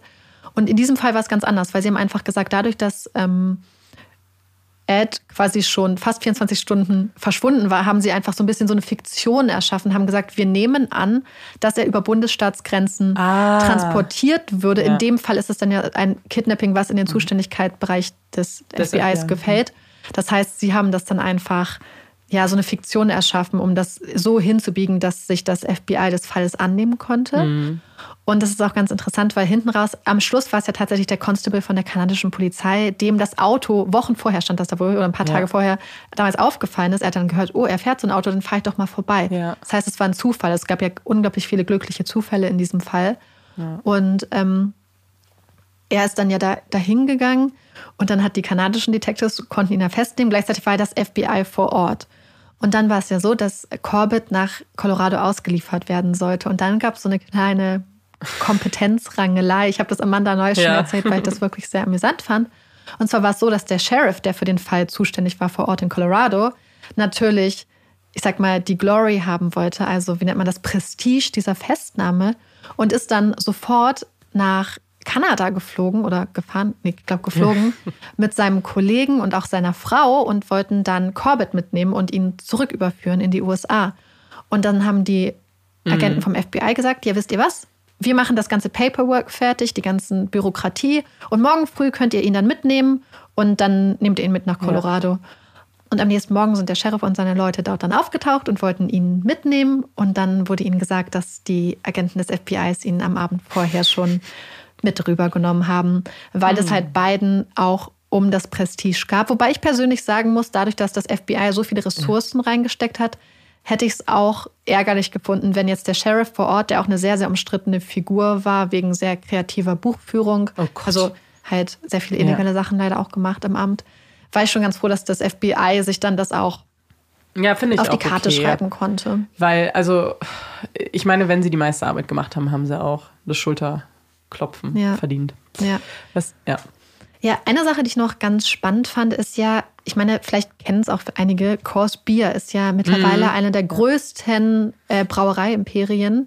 Sie haben mittlerweile, glaube ich, auch eine kanadische Marke noch Haben sie. aufgekauft und Mhm. genau und sind eine der größten äh, Brauereiunternehmen. Und das Interessante ist, dass das Unternehmen auch nach Eds Verschwinden erstmal ganz gut weiterlief. Ja. Also es, seine Arbeit wurde einfach aufgenommen und übernommen und es lief so weiter. Interessanterweise habe ich in einer Quelle gelesen, dass das die Firma fast in den Ruin getrieben hätte, wo ich so Okay. dachte, das stimmt einfach überhaupt nicht. Ja, ein bisschen Drama. Ähm, ja, ich glaube, es hat sich einfach besser angehört. Was es aber tatsächlich gemacht hat, ist, dass wir wissen ja schon, dass sein Vater sehr, sehr paranoid war und eine sehr starke Angst hatte, dass, wenn die Familie sich zum Beispiel protzig oder so zeigt, dass das quasi den Neid der Menschen auf sie projiziert und dass ihnen dann ähm, was Böses angetan wird. Und auch der Vater und ich glaube auch einer der beiden Brüder waren sehr, sehr konservative Gestalten. Also einer von Eds Brüdern ist auch später ein ganz wichtiger Finanzier gewesen für die konservative ähm, amerikanischen, also für die Republikaner und hat da ganz viel sich dafür eingesetzt. Und die hatten sehr, sehr konservative Ansichten, was auch Arbeitnehmerrechte angeht und Gewerkschaften, habe ich ja schon erzählt. Und man hat gemerkt, dass die Brüder, glaube ich, auch wirklich davon betroffen waren, was mit ihrem Bruder passiert ist, weil sie haben dann irgendwann angefangen, Fragebogen, ähm, also beim Einstellungsprozess mussten ihre Mitarbeiter bestimmte Fragen beantworten, die, ich lese sie dir gleich vor, absolut grenzwertig sind. Also nicht, nicht mal grenzwertig, sind nicht mal grenzwertig, sind Ja. über jeglich, also jenseits Ja. von Gut und Böse, also ganz schlimm. Und mussten auch Lügendetektorentests machen. Was ist und denn mit den ich- Leuten immer mit ihren Lügendetektoren? Ja, und, und vor allem für so eine Sache. Ja, und ja. gleichzeitig gab es dann, ich meine, 1966 eine ganz starke auch ähm, Kampagne, dass man Coors Bier boykottiert, weil ähm, Gewerkschaften und auch andere Verbände gesagt haben, dass sie unter anderem äh, rassistische Mhm. ähm, und auch homophobe Einstellungskriterien haben, dass beispielsweise insbesondere ähm, beispielsweise me mexikanische Arbeiter ganz, ganz schlecht und ganz anders behandelt wurden, äh, dass Frauen anders behandelt wurden und dass es da einfach eine ganz starke Ungleichbehandlung im Unternehmen gibt, was halt dazu geführt hat, dass ganz viele ähm, Gruppen dann später zum Boykott aufgerufen haben. Also die Fragen waren unter anderem, was sind ihre sexuellen Vorlieben? Verstehen sie sich gut mit ihrer Frau? Sind sie ein Subversiver? Sind sie ein Revolutionär oder ein Kommunist? Haben sie Geld auf der Bank? Haben sie jemals Marihuana geraucht?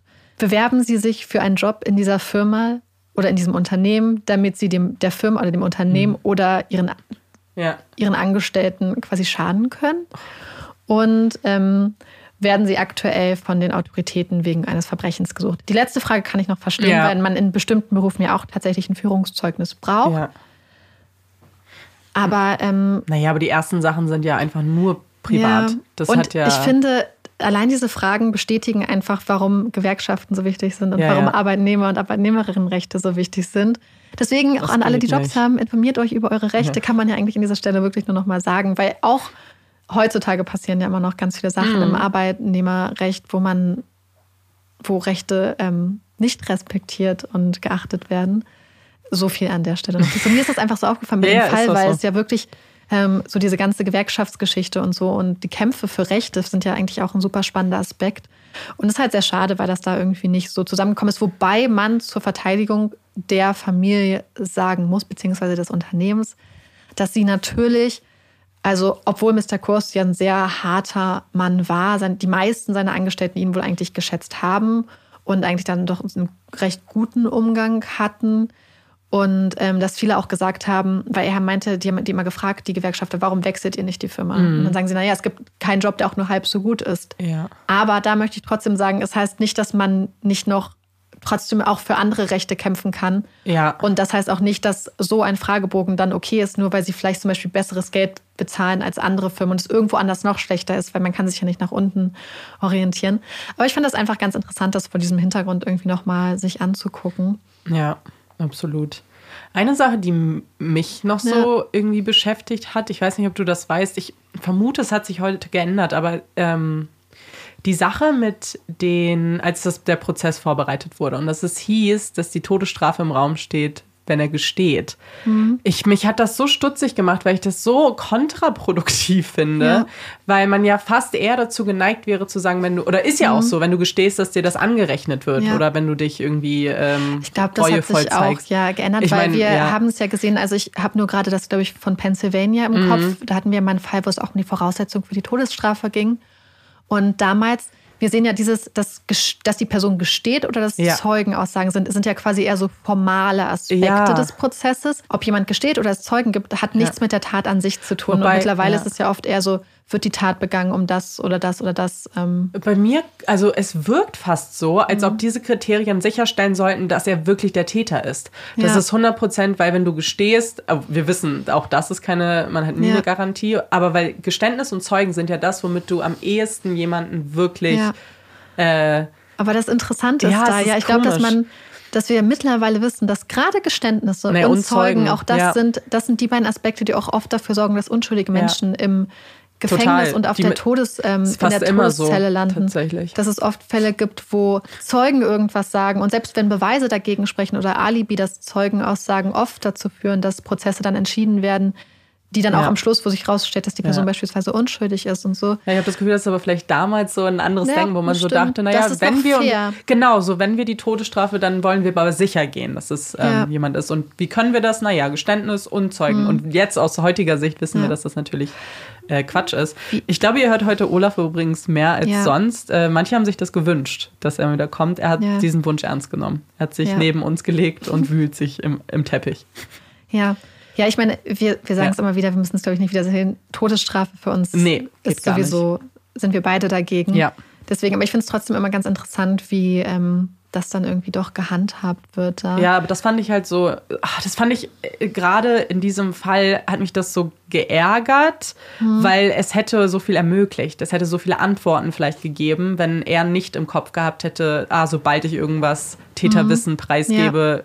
Und das verstehe ich sogar. Ja, aus, aus eben, aus seiner sofort. Sicht, aus Tätersicht, kann ich sogar komplett nachvollziehen. Er ist auch, ich fand das ganz interessant zu lesen, weil er ist tatsächlich eine, wie ich finde, eine recht interessante Figur. Ähm, also die Gutachten, die Teile, die ich lesen konnte, fand ich nicht so aussagekräftig, was mich auch tatsächlich nicht überrascht hat, weil sie ja auch jemanden gegenüber hatten, der sehr, sehr intelligent ist und sehr, sehr belesen.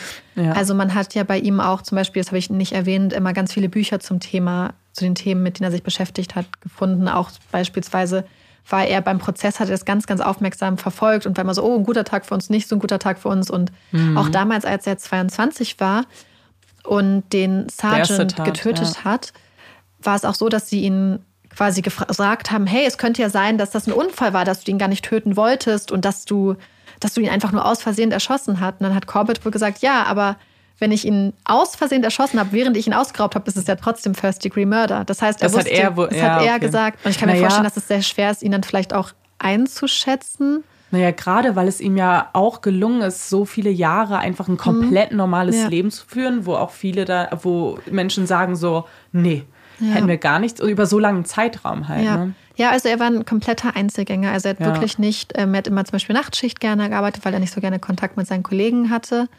Aber alle haben immer gesagt, ein ganz netter, Mhm. ganz freundlich und was auch der ähm, Assistant District Mhm. Attorney gesagt hat im Prozess, ist, dass er, er war sehr, sehr wütend, weil er hat dann irgendwann angemerkt, es kann doch nicht sein, dass die ganzen Leute hier, also quasi, ich sag mal, Ja. die Wachen, die Sicherheit, das Sicherheitspersonal und die Presse hier mit Corbett, wenn er zum Beispiel auf Toilette geht, so tut, als wäre das ein ganz netter Typ und Mhm. dass sie so freundschaftlich miteinander agieren, wo dann seine Verteidigung gesagt hat, wie soll es denn sonst Ja, sein? ja. Wie, wenn er so nett ist und sie behandeln ihn nett, ist das ja erstmal so, so eine Grundanständigkeit, aber sie haben auch gesagt, der Prozess ist noch nicht mal vorbei. Ja.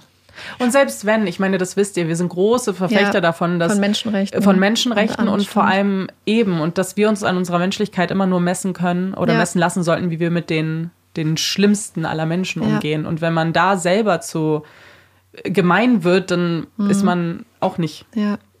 Wobei Mensch. ich, und tatsächlich würde ich auch Corbett hier auch unterstellen, auch, und das, damit möchte ich Ja. nicht eine Entführung und Lösegelderpressung verharmlosen, aber dass er wirklich ein Interesse daran hatte, dass, dass Ed am Leben bleibt und dass es sein Ziel wirklich nicht war, ihn zu töten, sondern sein Ziel war, das Lösegeld zu kassieren, weil er auch vorher darüber geredet hat und so. Und ja, ich ist glaube, halt so schwierig mit so wenig Infos. naja, ne? weil er hatte ja zum Beispiel die Eisenkette. Wir wissen, dass Ja, er die Verpackung von den Handschellen hatte. Wir wissen, dass er die Campingausrüstung hatte.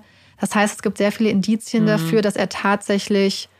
Und er hat das ja lange, lange geplant. Ich glaube, wenn du einfach nur eine Person töten möchtest, gegen Ja, die du ja, keine ist es- persönlichen ja. Groll hegst, dass du dann wahrscheinlich nicht so viel Zeit rein investiert hättest, das vorzubereiten. Was eine Frage ist, die ähm, Philipp Jett auch am Anschluss quasi des Buches nochmal behandelt. Und was ich auch ganz interessant fand, ist, wenn ihr euch erinnert, ganz am Anfang habe ich ja erzählt, dass Corbett auch in Begleitung gesehen wurde. Und man weiß bis heute nicht, wer diese Person Echt? ist. Und man weiß bis heute nicht, Naja, man, hat die geht davon- Fingerabdrücke ja auch noch nicht gefunden. man, hat, man weiß nicht, von wem der Fingerabdruck Mhm. ist. Und man hat versucht, und wir wissen ja, dass die wirklich äh, wahrscheinlich hunderttausende Fingerabdrücke durchgeguckt haben und man konnte diesen Fingerabdruck nicht identifizieren. Mhm. Und vielleicht war er nicht alleine. Also alle sagen auch, dass sie glauben, dass Corbett, wenn er einen Komplizen gehabt hätte, den nicht verraten hätte Mhm. und dass er geschwiegen hätte. Und Naja, klar, weil es geht ja auch Hand, äh, Hand in Hand Ja. mit dem Geständnis. Weil sobald er ein Komplizen ist, ja für ihn auch schon wieder Ende. Ja, es gab tatsächlich mal eine Zeit, wo sie einen Kollegen von ihm verdächtigt haben, aber das hat sich dann auch zerschlagen und sich herausgestellt, dass er das auf jeden Fall nicht war. Aber es kann tatsächlich sein, dass da draußen irgendwer ist, der da noch mehr, weil, denn das Interessante ist ja auch, man hat ja zum Beispiel diesen Hut gefunden in so einer Größe, die Corbett auch getragen hat, aber als man tatsächlich die Zeugen, die ihn kannten, gefragt hat, meinten die so, hm, bin mir nicht sicher, ob ich diesen Hut tatsächlich mal an ihm gesehen habe. Ja, okay. Und dann noch dieser Fingerabdruck. Ich glaube, das war auch der Grund, warum nach dem Prozess die ähm, Juroren und Jurorinnen so unentschlossen waren. Weil ich finde, nach so einem Prozess, wo es ja doch sehr, sehr viele Indizien gab, Ja. ähm, finde ich, spricht es dafür, dass sie ihre Rolle sehr ernst genommen haben. Wenn viele gesagt haben, für, für das Ganze drumherum haben wir Indizien, aber für die Tat an sich Genau. nicht wirklich. Ja. Also eigentlich gar nicht. Und das ist halt das Schwierige an Indizienprozessen, weil, und das verstehe ich, ich möchte da auch in, in der Haut der Jury nicht stecken, Ja. weil so, es, es fehlt dir eben so ein grundsätzliches Element, glaube ich, um von der Schuld überzeugt zu sein. So, und das ist die Tat selbst und wie sie begangen wurde. Und ja, ich, ich war am Ende, also ich weiß nicht, ich habe auch schon das Gefühl gehabt, dass er schuldig ist. Aber ich weiß auch Du nicht, weißt ob nicht ich. genau, wegen was er schuldig genau, ist. ja. Mhm. Und ich weiß nicht, wie, ob ich dann so hundertprozentig mich hätte entscheiden können. So Ja. ohne Zweifel. Und das ist es ja, es ist ja ein Dubio pro reo. Ja. Und ich hatte auch so ein bisschen das Gefühl, ich weiß es nicht, gerade wenn man nicht weiß, ob da noch eine zweite Person ist, weil das würde ja Sinn ergeben, weil ich frage mich so, Sie haben ja wirklich das ganze Umfeld durchleuchtet. Hätten Sie dann nicht diese eine Person eigentlich finden müssen, die mit ihm da im Auto immer saß? ja, eigentlich schon. Ist auch komisch, dass die irgendwie auch niemand gesehen hat. Ne? Also, ja, die andere ich meine, Person wurde nur teilweise ja gesehen ja, ja, von Zeugen. Danach. Aber das, und was auch gesagt wurde, was ähm, vielleicht an so ein bisschen Selbstüberschätzung liegt, ist, dass Corbett, und das ist ganz interessant, diesen gelben Wagen, also er hat ja immer verschiedene Autos gehabt, das hat ja auch seine Vermieterin gesagt, aber diesen gelben Wagen hat sie nie gesehen, weil er eine Garage gemietet hat und diesen Wagen immer versteckt hat. ja, okay. Aber warum ist er dann mit seinem normalen Kennzeichen da rumgefahren? Ja, das Und da wurde halt, gefragt, da wurde an manchen Stellen so gesagt, dass er manche Sachen und warum hat er das zum Beispiel das Auto anbrennen lassen, was ja Mhm. das auf die offensichtlichste Möglichkeit ist, wie du die Polizei auf dich aufmerksam machst, weil es gibt ja über die Fahrgestellnummer, wurde das ja damals nachvollzogen. Und dann frage ich mich schon so, Naja, und so auffällige Autos. Ja, ein ja. gelbes und ein rotes, Rotes, Auto. ja. Gelb ist ja so. und er hat übrigens seinen Namen nicht geändert. Sein Name, den er benutzt hat, also er hat ja verschiedene Aliasse. Und der Name dieser Walter Osborne war sein Stiefbruder. Also nicht Mhm. sein erster Bruder, sondern sein Stiefbruder, der hatte diesen Namen. Und er hat oft die Namen zum Beispiel auch von Leuten, die er aus dem Gefängnis kannte, benutzt oder sich da Sachen zusammen ähm, ge, ja, überlegt, so kreativ zusammengestellt, sage ich mal. Und da frage ich mich, ja, ich weiß nicht, an manchen Sachen habe ich das Gefühl, dass es eher ein atypisches Verhalten ist für eine Person, die so präzise ist und so gut überlegt und Ja. auch so stark darauf achtet, dass er meiner Herz hinbekommen, dass sein ganzes Apartment kein einziger Fingerabdruck Ja, das ist war. Wahnsinn. An all den anderen Sachen, die Schatullen hätten ja Fingerabdrücke haben müssen, gab es nicht. Nichts an seiner Campingausrüstung im Keller. Nichts. Ja, die Sache ist vielleicht, aber überleg mal, wie wahnsinnig anstrengend das sein muss. Erstmal lebst Ja. du sowieso auf der Flucht ja auch die ganze Ja. Zeit. Und dann Er hat die bist du vier ständig, Jahre an genau. einem Ort gelebt vorher, tatsächlich Ja. nach der Flucht. Das Und- fand ich interessant. Wahnsinn, ja. Und dass du ständig bedacht darauf bist, keine Ja. Spuren zu hinterlassen. Ich weiß nicht, vielleicht war es ihm dann irgendwann leid. Aber er hat selbst zu dem Zeitpunkt, wo er sicher war, sein konnte, dass die Polizei ihn sucht, teilweise immer noch unter dem gleichen Walter Ja. Osborne darunter agiert, hat ähm, teilweise darunter nochmal Jobs angenommen und so. Ja. Also das fand ich ähm, ganz, ganz teilweise sehr widersprüchliches Vorgehen irgendwie. Mhm. Was ich wirklich traurig finde in diesem Fall ist, dass man ja nicht wirklich nachvollziehen konnte, warum er so geworden ist, weil es gab ja diese Zäsur in seinem Leben, als seine Mutter gestorben ist. Ja. Das war ja so, dass sie von einem Balkon quasi gestürzt ist. Und ähm, in einem Gespräch mit einem Psychiater oder Psychologen hatte er gesagt, dass er quasi sich auch irgendwie Schuld vorgeworfen hat, weil er es hätte reparieren können. Ach so. Und das nicht gemacht hat und dass er das Gefühl hat, sein Stiefbruder und sein Vater würden ihm das auch vorwerfen irgendwie. Mm. Und aber ich weiß es nicht, weil manchmal hört es sich fast auch so an. Einmal zum Beispiel hat er gesagt, natürlich denkt man darüber nach, seine Eltern zu töten. Das heißt, manchmal hört es sich auch so ein bisschen so an. Aber vielleicht mhm. ist es auch nicht, vielleicht war das wirklich die Zäsur, wo er sich so Schuldvorwürfe gemacht hat, dass es sein ganzes Leben einfach aus der Bahn geworfen hat und er gemerkt hat, dass er seine großen Träume, Arzt zu werden, nicht mehr erreichen konnte. Ja, aber gerade Schuld kann, glaube ich, sehr, sehr viel in Menschen ja. auslösen und mit Menschen machen. Deswegen, es kann schon sein. Ja. ja, auf jeden Fall Corbett ist ja zu lebenslänglicher Haft verurteilt worden, ist aber rausgekommen. 1978 wurde er, also 1977, nee, 1978, glaube ich, wurde er, nee, 1977 wurde er, glaube ich, sollte er das erste Mal auf ähm, Bewährung freigelassen worden. Und zwar wurde damals in Colorado das Gesetz insofern geändert, dass ähm, eingeführt wurde, dass alle zehn Jahre auch bei einer lebenslänglichen Verurteilung eine Bewährungsanhörung ähm, stattfinden muss. Vorher gab es die Option mhm. ja nicht. Und das erste Mal wollte die Bewährungskommission ihn dann auch tatsächlich nach einigen Jahren, ich glaube so nach 15 Jahren, auf freien Fuß lassen. Und dann gab es aber ganz viele massive Proteste von der Öffentlichkeit und der Familie. Dann haben sie gesagt nein. Und im nächsten Jahr haben sie ihn dann quasi gesagt, hey, wir lassen dich auf Bewährung frei. Er hat dann gegen seine Bewährungsauflagen verstoßen, indem er nach Denver gegangen ist. Und Denver war ja, ja. da quasi zu so. dicht hm. ähm, an der Familie Kors. Und deswegen kam er dann nochmal ins Gefängnis, aber dann glaube ich auch nur für zwei Jahre und kam mhm. dann endgültig frei. Dazu muss man sagen, er war wirklich in Denver, aber nur vier Stunden, um ein Konto zu schließen. Okay. Und er hat dann ja, aber gut, den Rest ja. seines Lebens auch in Denver gelebt und hat ja immer geträumt davon, irgendwie nochmal an die Uni zu gehen und doch noch Arzt zu werden. Aber ähm, es ja, war am Schluss dann auch eine, ich will nicht sagen gescheiterte Existenz, weil das Wort so vernichtend und so urteilend ist. Aber ich glaube, sehr weit weg von dem, was er sich für sein Leben eigentlich erhofft hatte. Und ähm, hat sich am Schluss das Leben genommen. Okay. Ja. Ähm, ich habe so das Gefühl gehabt, einfach, dass dieser Fall wieder mal wirklich nur, nur Verlierer hatte. Mhm. Mary, ihre Kinder, die Familie. Oh Gott, die Kinder. Wie lange ähm, haben die eigentlich dann bei den Großeltern gelebt? Das weißt war das? schon erst mal länger, aber sie sind dann irgendwie nach Sherry ja. Hills gezogen. Aber Mary hat sich auch nie wieder erholt davon ja, und hat sich, ist halt leider in diesen Strudel der Abhängigkeit, ja, ich, ich sag mal Strudel, aber sie ist da ja. wirklich so rein ähm, geraten und hat das halt einfach nicht mehr verwunden. Ja, das verstehe ich. Ist natürlich auch so ein wahnsinnig einschneidendes Erlebnis. Ja, und auch für die Kinder. Mhm. Ihr Vater. Wenn du so einen Papa hast, den du so über alles auch liebst und mhm. dann ja. Und dass du alles gar nicht verstehen kannst, so richtig. Ne? Ja. Ja, sehr emotional, ja. wie du sagst. Ähm, ja, viele Einzelschicksale. Mich, ja, was mich interessieren würde, ist, ob ihr den Fall auch kanntet. Mhm. Weil ich glaube, ich würde behaupten, dass der eher. Vielleicht kennt ihr euch mit Brauereigeschichte aus. Und dann, dann, dann kennt ihr den Fall vielleicht. Aber lasst, äh, schreibt uns auf ja. jeden Fall gerne, ob ihr ihn kennt. Und damit wir jetzt aber vielleicht alle ein wenig aufatmen können, kommt hier unsere Puppy Break. Yay!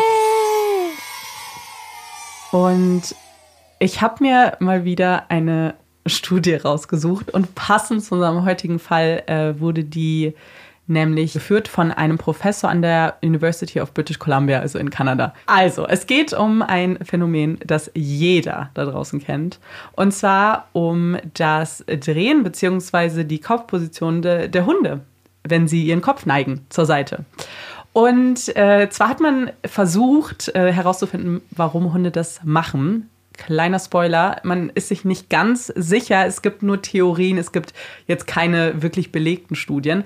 Aber die Theorie finde ich eigentlich ganz spannend. Also zum einen gibt es natürlich die Möglichkeit, dass Hunde das machen, weil äh, wir das besonders süß finden. Also wir Menschen das mhm. dann belohnen, die, die passende Reaktion zeigen. Und wenn ein Hund natürlich mitbekommt, dass dem Herrchen, dem Frauchen was besonders gut gefällt, dann machen sie es umso öfter.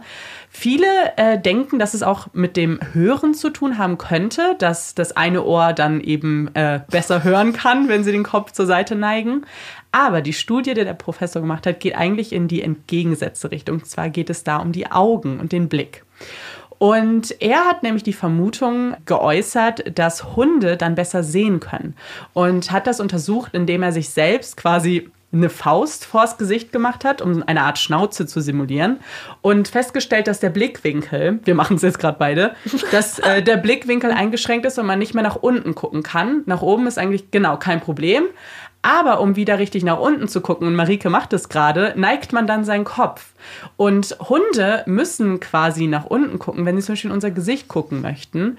Und wir wissen ja, dass ähm, viel im Gesicht passiert, gerade in der Mundpartie viel passiert. Das Lächeln und generell und Hunde da sehr viel interpretieren und vielleicht dann ein bisschen besser gucken können. Das ist sehr niedlich. Eine Theorie. Das, das, das wird mich mal interessieren. Ja, vielleicht wird es noch weiter äh, untersucht und äh, ihr könnt uns ja mal schreiben, wie ihr das beobachtet, wann Hunde das machen. Weil oft machen sie es ja, wenn sie das Gefühl haben, also wir das Gefühl haben, sie hören uns zu oder wir sprechen gerade sehr aktiv mit dem Hund und dann gucken Ach, sie Olaf so. macht das nicht so oft, ne?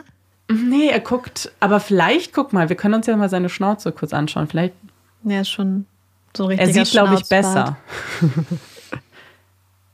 Nee, was Olaf Er macht, ist mit den skeptisch. Augen kommunizieren. Wenn er zum Beispiel irgendwas möchte, irgendein Spielzeug oder, Ja. oder ein Snack, dann stellt er sich daneben, guckt dich an und dann guckt er ganz schnell zum Snack und dann guckt er dich wieder an.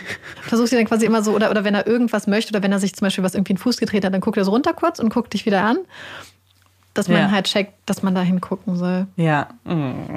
Ja, da denkt er. Und manchmal denkt er wahrscheinlich auch, wir sind einfach zu doof und verstehen gar nicht, Ja. was er da, was wir, was er uns da anzeigt. Ja. Und dann können wir vielleicht mit unseren Empfehlungen weitermachen. Marike, Marike zeigt schon auf mich.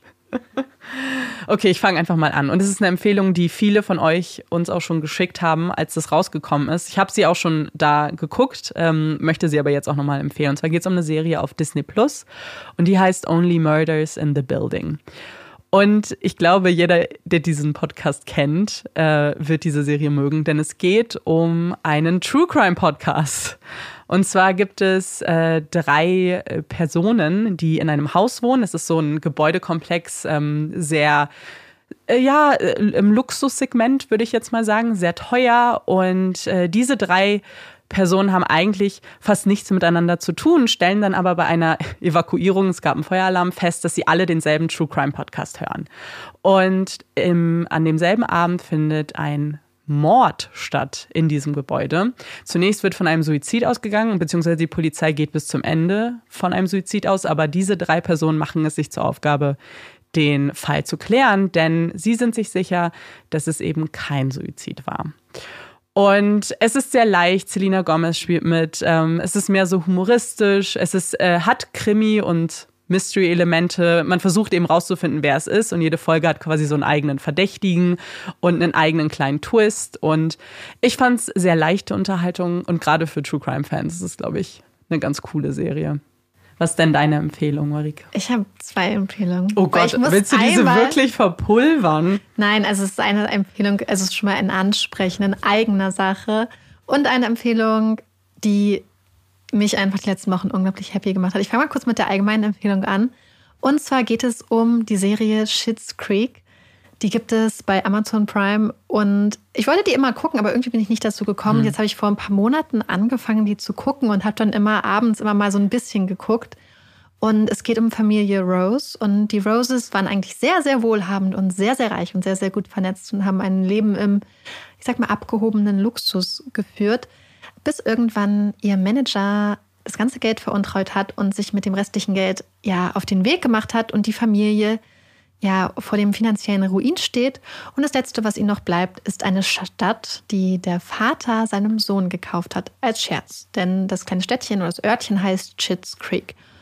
Und ich, ich will gar nicht sagen, weil diese Serie ist einfach so schön, weil es einfach darum geht, wie diese Menschen sich dann in dieser kleinen Stadt ähm, zurechtfinden müssen. Und wenn es, also ich kann diese Serie, ich glaube, man braucht, also ich brauchte ein paar Folgen, um reinzukommen, aber dann, ich habe noch nie so oft bei einer Serie geweint vor positiver Rührung. Es gibt, mir ist irgendwie gefühlt keine Cliffhanger. Es ist wirklich toll und happy und ich habe manchmal so ein bisschen Angst, dass irgendwas Negatives passiert, aber es ist wirklich, diese Serie macht einfach nur glücklich. Ich war zum ersten Mal wirklich kurz davor zu googeln, ob das mit dem einen Pärchen auch klappt und so, weil ich Oh. so berührt war. Und dann waren so viele Situationen. Teilweise habe ich meinem Freund gesagt, oh mein Gott, letzte Folge musste ich weinen, weil das so schön war. Und dann sitze ich neben ihm und fange direkt wieder an, weil es einfach so schön ist. Mhm. Und für die, die Schitt's Creek schon kennen und für die das die Empfehlung dann ja nicht so viel bringt, es gibt eine ganz tolle Podcast-Folge bei Table Manners mit Dan Levy, dem Produzenten und auch mit Hauptdarsteller der Serie. Und wenn ihr auch so verliebt in David Rose seid wie ich und ihn auch so toll findet, hört euch diese Folge an Table Manners mit Jessie Ware und ihrer Mutter und ihm ist einfach total lustig und schön und äh, gibt einem auch nochmal dieses Schitt's Creek Feeling. Und jetzt muss ich kurz eine Sache ansprechen, wo ich ganz excited bin. Ähm, ich glaube, wir sprechen wahrscheinlich, wir wollen bald nochmal eine Folge machen, wo wir länger reden, aber ich kann es schon mal sagen, weil man es jetzt schon vorbestellt stellen kann. Ich habe ein Buch geschrieben, es heißt Mhm. Hashtag Travel Girl, Liebe braucht keine Likes.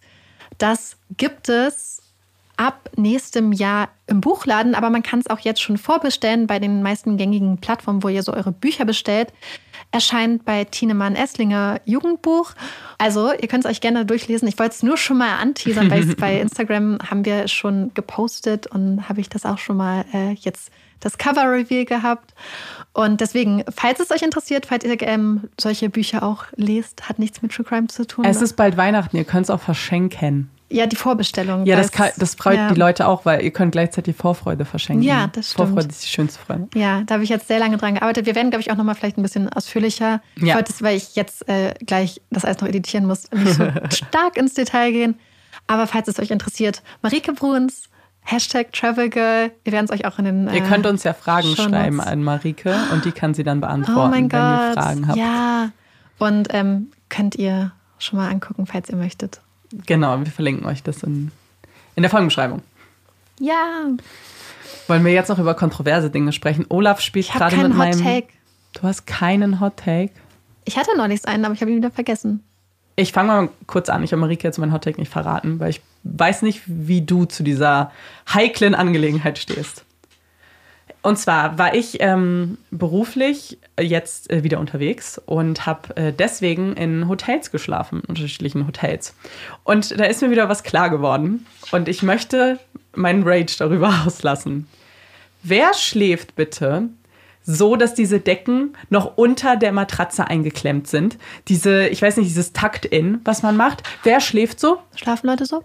Ich glaube ja. Weil warum machen die das immer wieder rein? Weil Ich, es gut aussieht.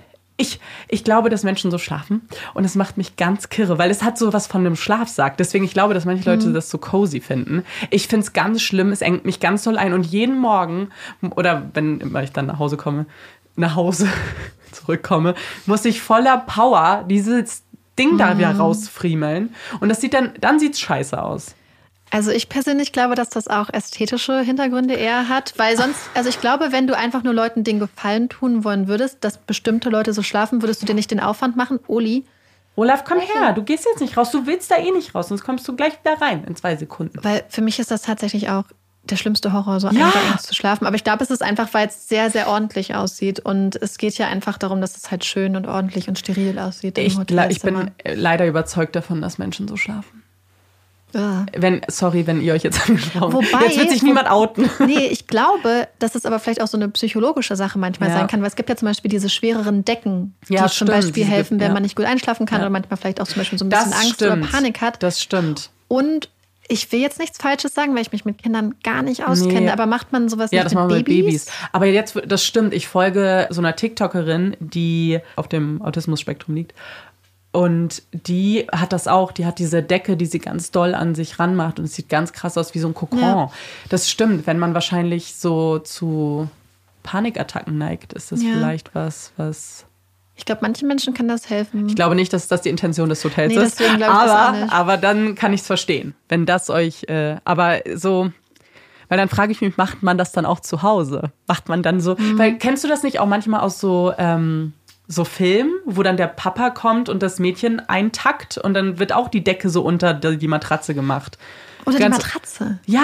Ich kenne das nur, dass ich das bei Leuten, also mein Freund dann so unter, unter die Füße mache, damit die Füße nicht kalt Nee, werden. unter die Matratze. Ah. Das ist halt wirklich, deswegen glaube ich, dass das halt irgendeinen einem Zweck Hm. dient. Ich glaube, es ist. Schreibt uns mal besonders. Ja. Ähm, also beispielsweise, ich habe äh, in Hotels auch gearbeitet, Ja. Ach und, ja. beziehungsweise Apartmenthaus und so. Und da wurde es halt auch, und ich glaube, dass da das halt tatsächlich so eine ästhetische Sache war. Äh, Müsste ich, hätte ich mich, hätte ich mal meine Weil ich Kontakte frag fragen mich, müssen. Kann man dann einen Zettel schreiben und sagen, sie müssen sich nicht die Mühe machen. Ich muss. Also wir waren ja hier auf dem Weg, äh, wir sind jetzt gerade ähm, in Österreich äh, im Hotel und da gab es so einen Zettel, das fand ich ganz interessant, Mhm. Ja. dass wenn man nicht das Zimmer reinigen lässt, dass man dafür ein Bier kriegt und ich glaube ein Geld Getränk, gespendet genau, du konntest dir ein was von der Getränk Bar aussuchen, ja. und eine Spende. ja, das fand ich richtig cool, Ja. das habe ich auch gesehen. gut für die Umwelt und gut Ja. für die Organisation. Ja, fand ich super. Ja, man schafft dann einen Anreiz. Das ist so traurig, dass man es machen muss, aber Ja. wenn Leute was umsonst kriegen, dann überlegen sie Ja. und so kriegst du ja vielleicht Leute zum Umdenken. Ja, dann habe ich jetzt aber doch ein, Okay, doch ein Hot Take, weil wir jetzt nämlich auch hier sind und ich habe ja schon mal erzählt, ich bin eine Person, ich nehme gerne Sachen mit in den Urlaub, Ja. damit ich dann Sachen habe, die mir wichtig sind. Und ich habe tatsächlich kurzzeitig überlegt, ob ich meine Lieblingstassen mitnehme, weil ich liebe diese 400, 500 Ja, die Milliliter Tassen. Ich glaube 450 Milliliter oder so. Und hier gibt es nur diese kleinen normalen Ikea-Tassen. Und ich verstehe den Sinn dieser Tassen nicht. Wofür brauchst du eine kleine Tasse? Ich habe mir zum Mhm. Beispiel heute dann einfach einen Teepot gemacht, weil ich sehe nicht ein, warum ich mir, warum ich Wasser aufkochen sollte. Für eine kleine Für 200 Milliliter von Ja. irgendwas. Wofür? Wofür? Ich verstehe schon Espresso Macchiato oder Espresso-Tassen. Ja. Das ergibt noch Sinn. Aber kleine normale Tassen, vielleicht wenn du in einem Büro eingeladen bist und du weißt, du wirst eh nicht eine große Tasse Ja. austrinken können, aber im normalen Im Haus. Privathaushalt, ja. Verstehe Ich habe hier so eine ganz krasse Tassenhierarchie und ich habe drei Tassen, die ich immer benutze. Die sind alle richtig groß. Naja, und was ich verstehen würde, wenn es halt voll die schöne Tasse ist. Ja. Wenn es eine richtig Meine coole, einzigartige Tasse ist, dann ähm, verstehe ich, dann würde ich auch das, Ja. den Kompromiss eingehen und sagen, okay, dann ist die ein bisschen kleiner und dann für den kleinen Kaffee kann Ja. ich mir die mal holen. Ich habe mir nämlich letztens zum Beispiel richtig, es war so witzig, an so einem Second-Hand-Laden und die hatten auch so, so kleine Deko-Sachen. Teacups. Ja, und die hatten, und das ist so random, aber die hat nur einen Euro gekostet. Das ist eine kleine Babyborn-Tasse. Oh. Da ist einfach so das Babyborn-Logo drauf. Ja. Und die ist auch schon ein bisschen sehr klein, aber ich Ja. fand sie halt cute, weil die ist so schön rosa. Und dann dachte ich, okay, für einen Euro kann ich die jetzt auch mitnehmen. Ja, ich kann aus kleinen Tassen nur trinken, wenn ich mir tatsächlich dazu dann einen Teepot gemacht habe. Ja, sodass dann ich ist- weiß, ja, dann ja, habe ich auch ja- genug. Aber sonst ist die Arbeit einfach zu viel. Ja, ja, voll. Ja. So, wir hoffen, dass. Ich, ich be- beende jetzt die Folge, weil ich muss das gleich noch editieren. Wir haben eben schon bei Instagram was rausgegeben, dass die Folge heute später Ja, kommt. ja. Pff, Ähm, nicht gelogen. ja. Deswegen beenden wir das jetzt mal, würde ich sagen. Genau. Hören uns. Oh mein Gott, mir fällt gerade ein, dass Was das die denn? 99. Folge ist. Ah. Das stimmt, das ist die Folge Ja. vor der hundertsten Folge. Ja. Eieiei. ja, ich kann schon sagen, äh, wir haben uns was Kleines überlegt. Was Kleines. Wir, der der Ausmaß Gepäck wird aus noch. England mitgebracht. Genau, ich habe noch was im Gepäck und es wird eine Folge geben Dann und vielleicht wird es andere Sachen geben. Vielleicht, wir müssen das noch gucken, wie sich das alles Ihr so... werdet, ihr werdet sehen, lasst euch überraschen. Genau. Die hundertste Folge wird eine große Überraschung. Oh mein Gott. Und wir hoffen aber, dass diese 99. Folge von Puppies and Crime euch gefallen hat und ihr uns auch beim nächsten Mal wieder zuhört. Ich bin Amanda Ich bin Marike. und das ist Puppies and Crime. Tschüss.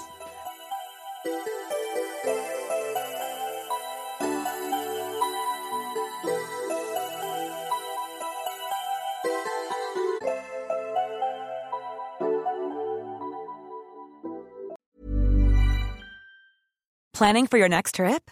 Elevate your travel style with Quince. Quince has all the jet setting essentials you'll want for your next getaway, like European linen, premium luggage options, buttery soft Italian leather bags, and so much more. And is all priced at 50 to 80% less than similar brands.